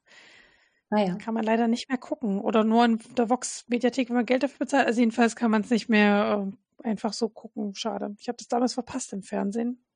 Mhm. Genau. Aber das ist quasi, ja, die amerikanische. Ich weiß gar nicht, wer gekupfert hat, ist auch wurscht. Also jedenfalls ähnliches Prinzip, nur dass es hier schon etablierte Designer sind. Äh, bei geschickt eingefädelt waren es ja auch Leute so wie du und ich. So, die habe ja. ich einfach beworben. Genau. Da muss ich mal reinschauen, weil das von Guido Maria Kretschmer habe ich damals auch sehr gerne geguckt. Und wenn es das hier jetzt im amerikanischen Pendant gibt, dann muss ich unbedingt mal reinschalten. Guck mal rein. Mhm. Es gibt da, du hast ja dann schon zwei Staffeln. Ich habe jetzt keine ja. mehr. Oh. Kennst du das, wenn, wenn man, wenn man ein richtig gutes Buch oder einen richtig guten Film gesehen hat und man traurig ist, dass er vorbei ist und man ja. wünscht sich diesen Moment zurück, an dem man das noch nicht gesehen hat? Ja. Das habe ich ganz oft. Ja, total. Ganz total, bin ich ganz bei dir. Ja, unsere Kategorie Termine bleibt heute leer, weil weder du noch ich haben da was gefunden, was wir euch mitgeben können. Bestimmt gibt's Termine im April, Ostern auf jeden Fall. und wir haben es bloß nicht mitbekommen. Aber das sei dann auch so. Ähm, ja. Von daher fällt Termin heute aus. Und dann bleibt mir nur, dir vielen herzlichen Dank zu sagen, dass du heute Wiederholungstäterin bei mir warst. Das sind mir ja die ja, liebsten ja. Gäste, die auch ein zweites Mal kommen. wohlfühlen. Das ist immer so ein Zeichen, dass man sich wohlgefühlt hat, finde ich. dass man sagt, oh Gott, kann ich nochmal hingehen.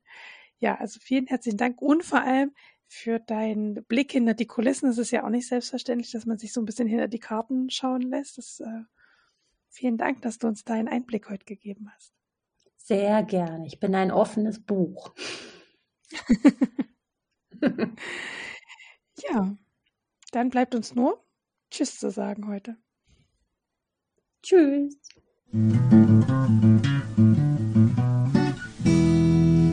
Vielen Dank fürs Zuhören heute.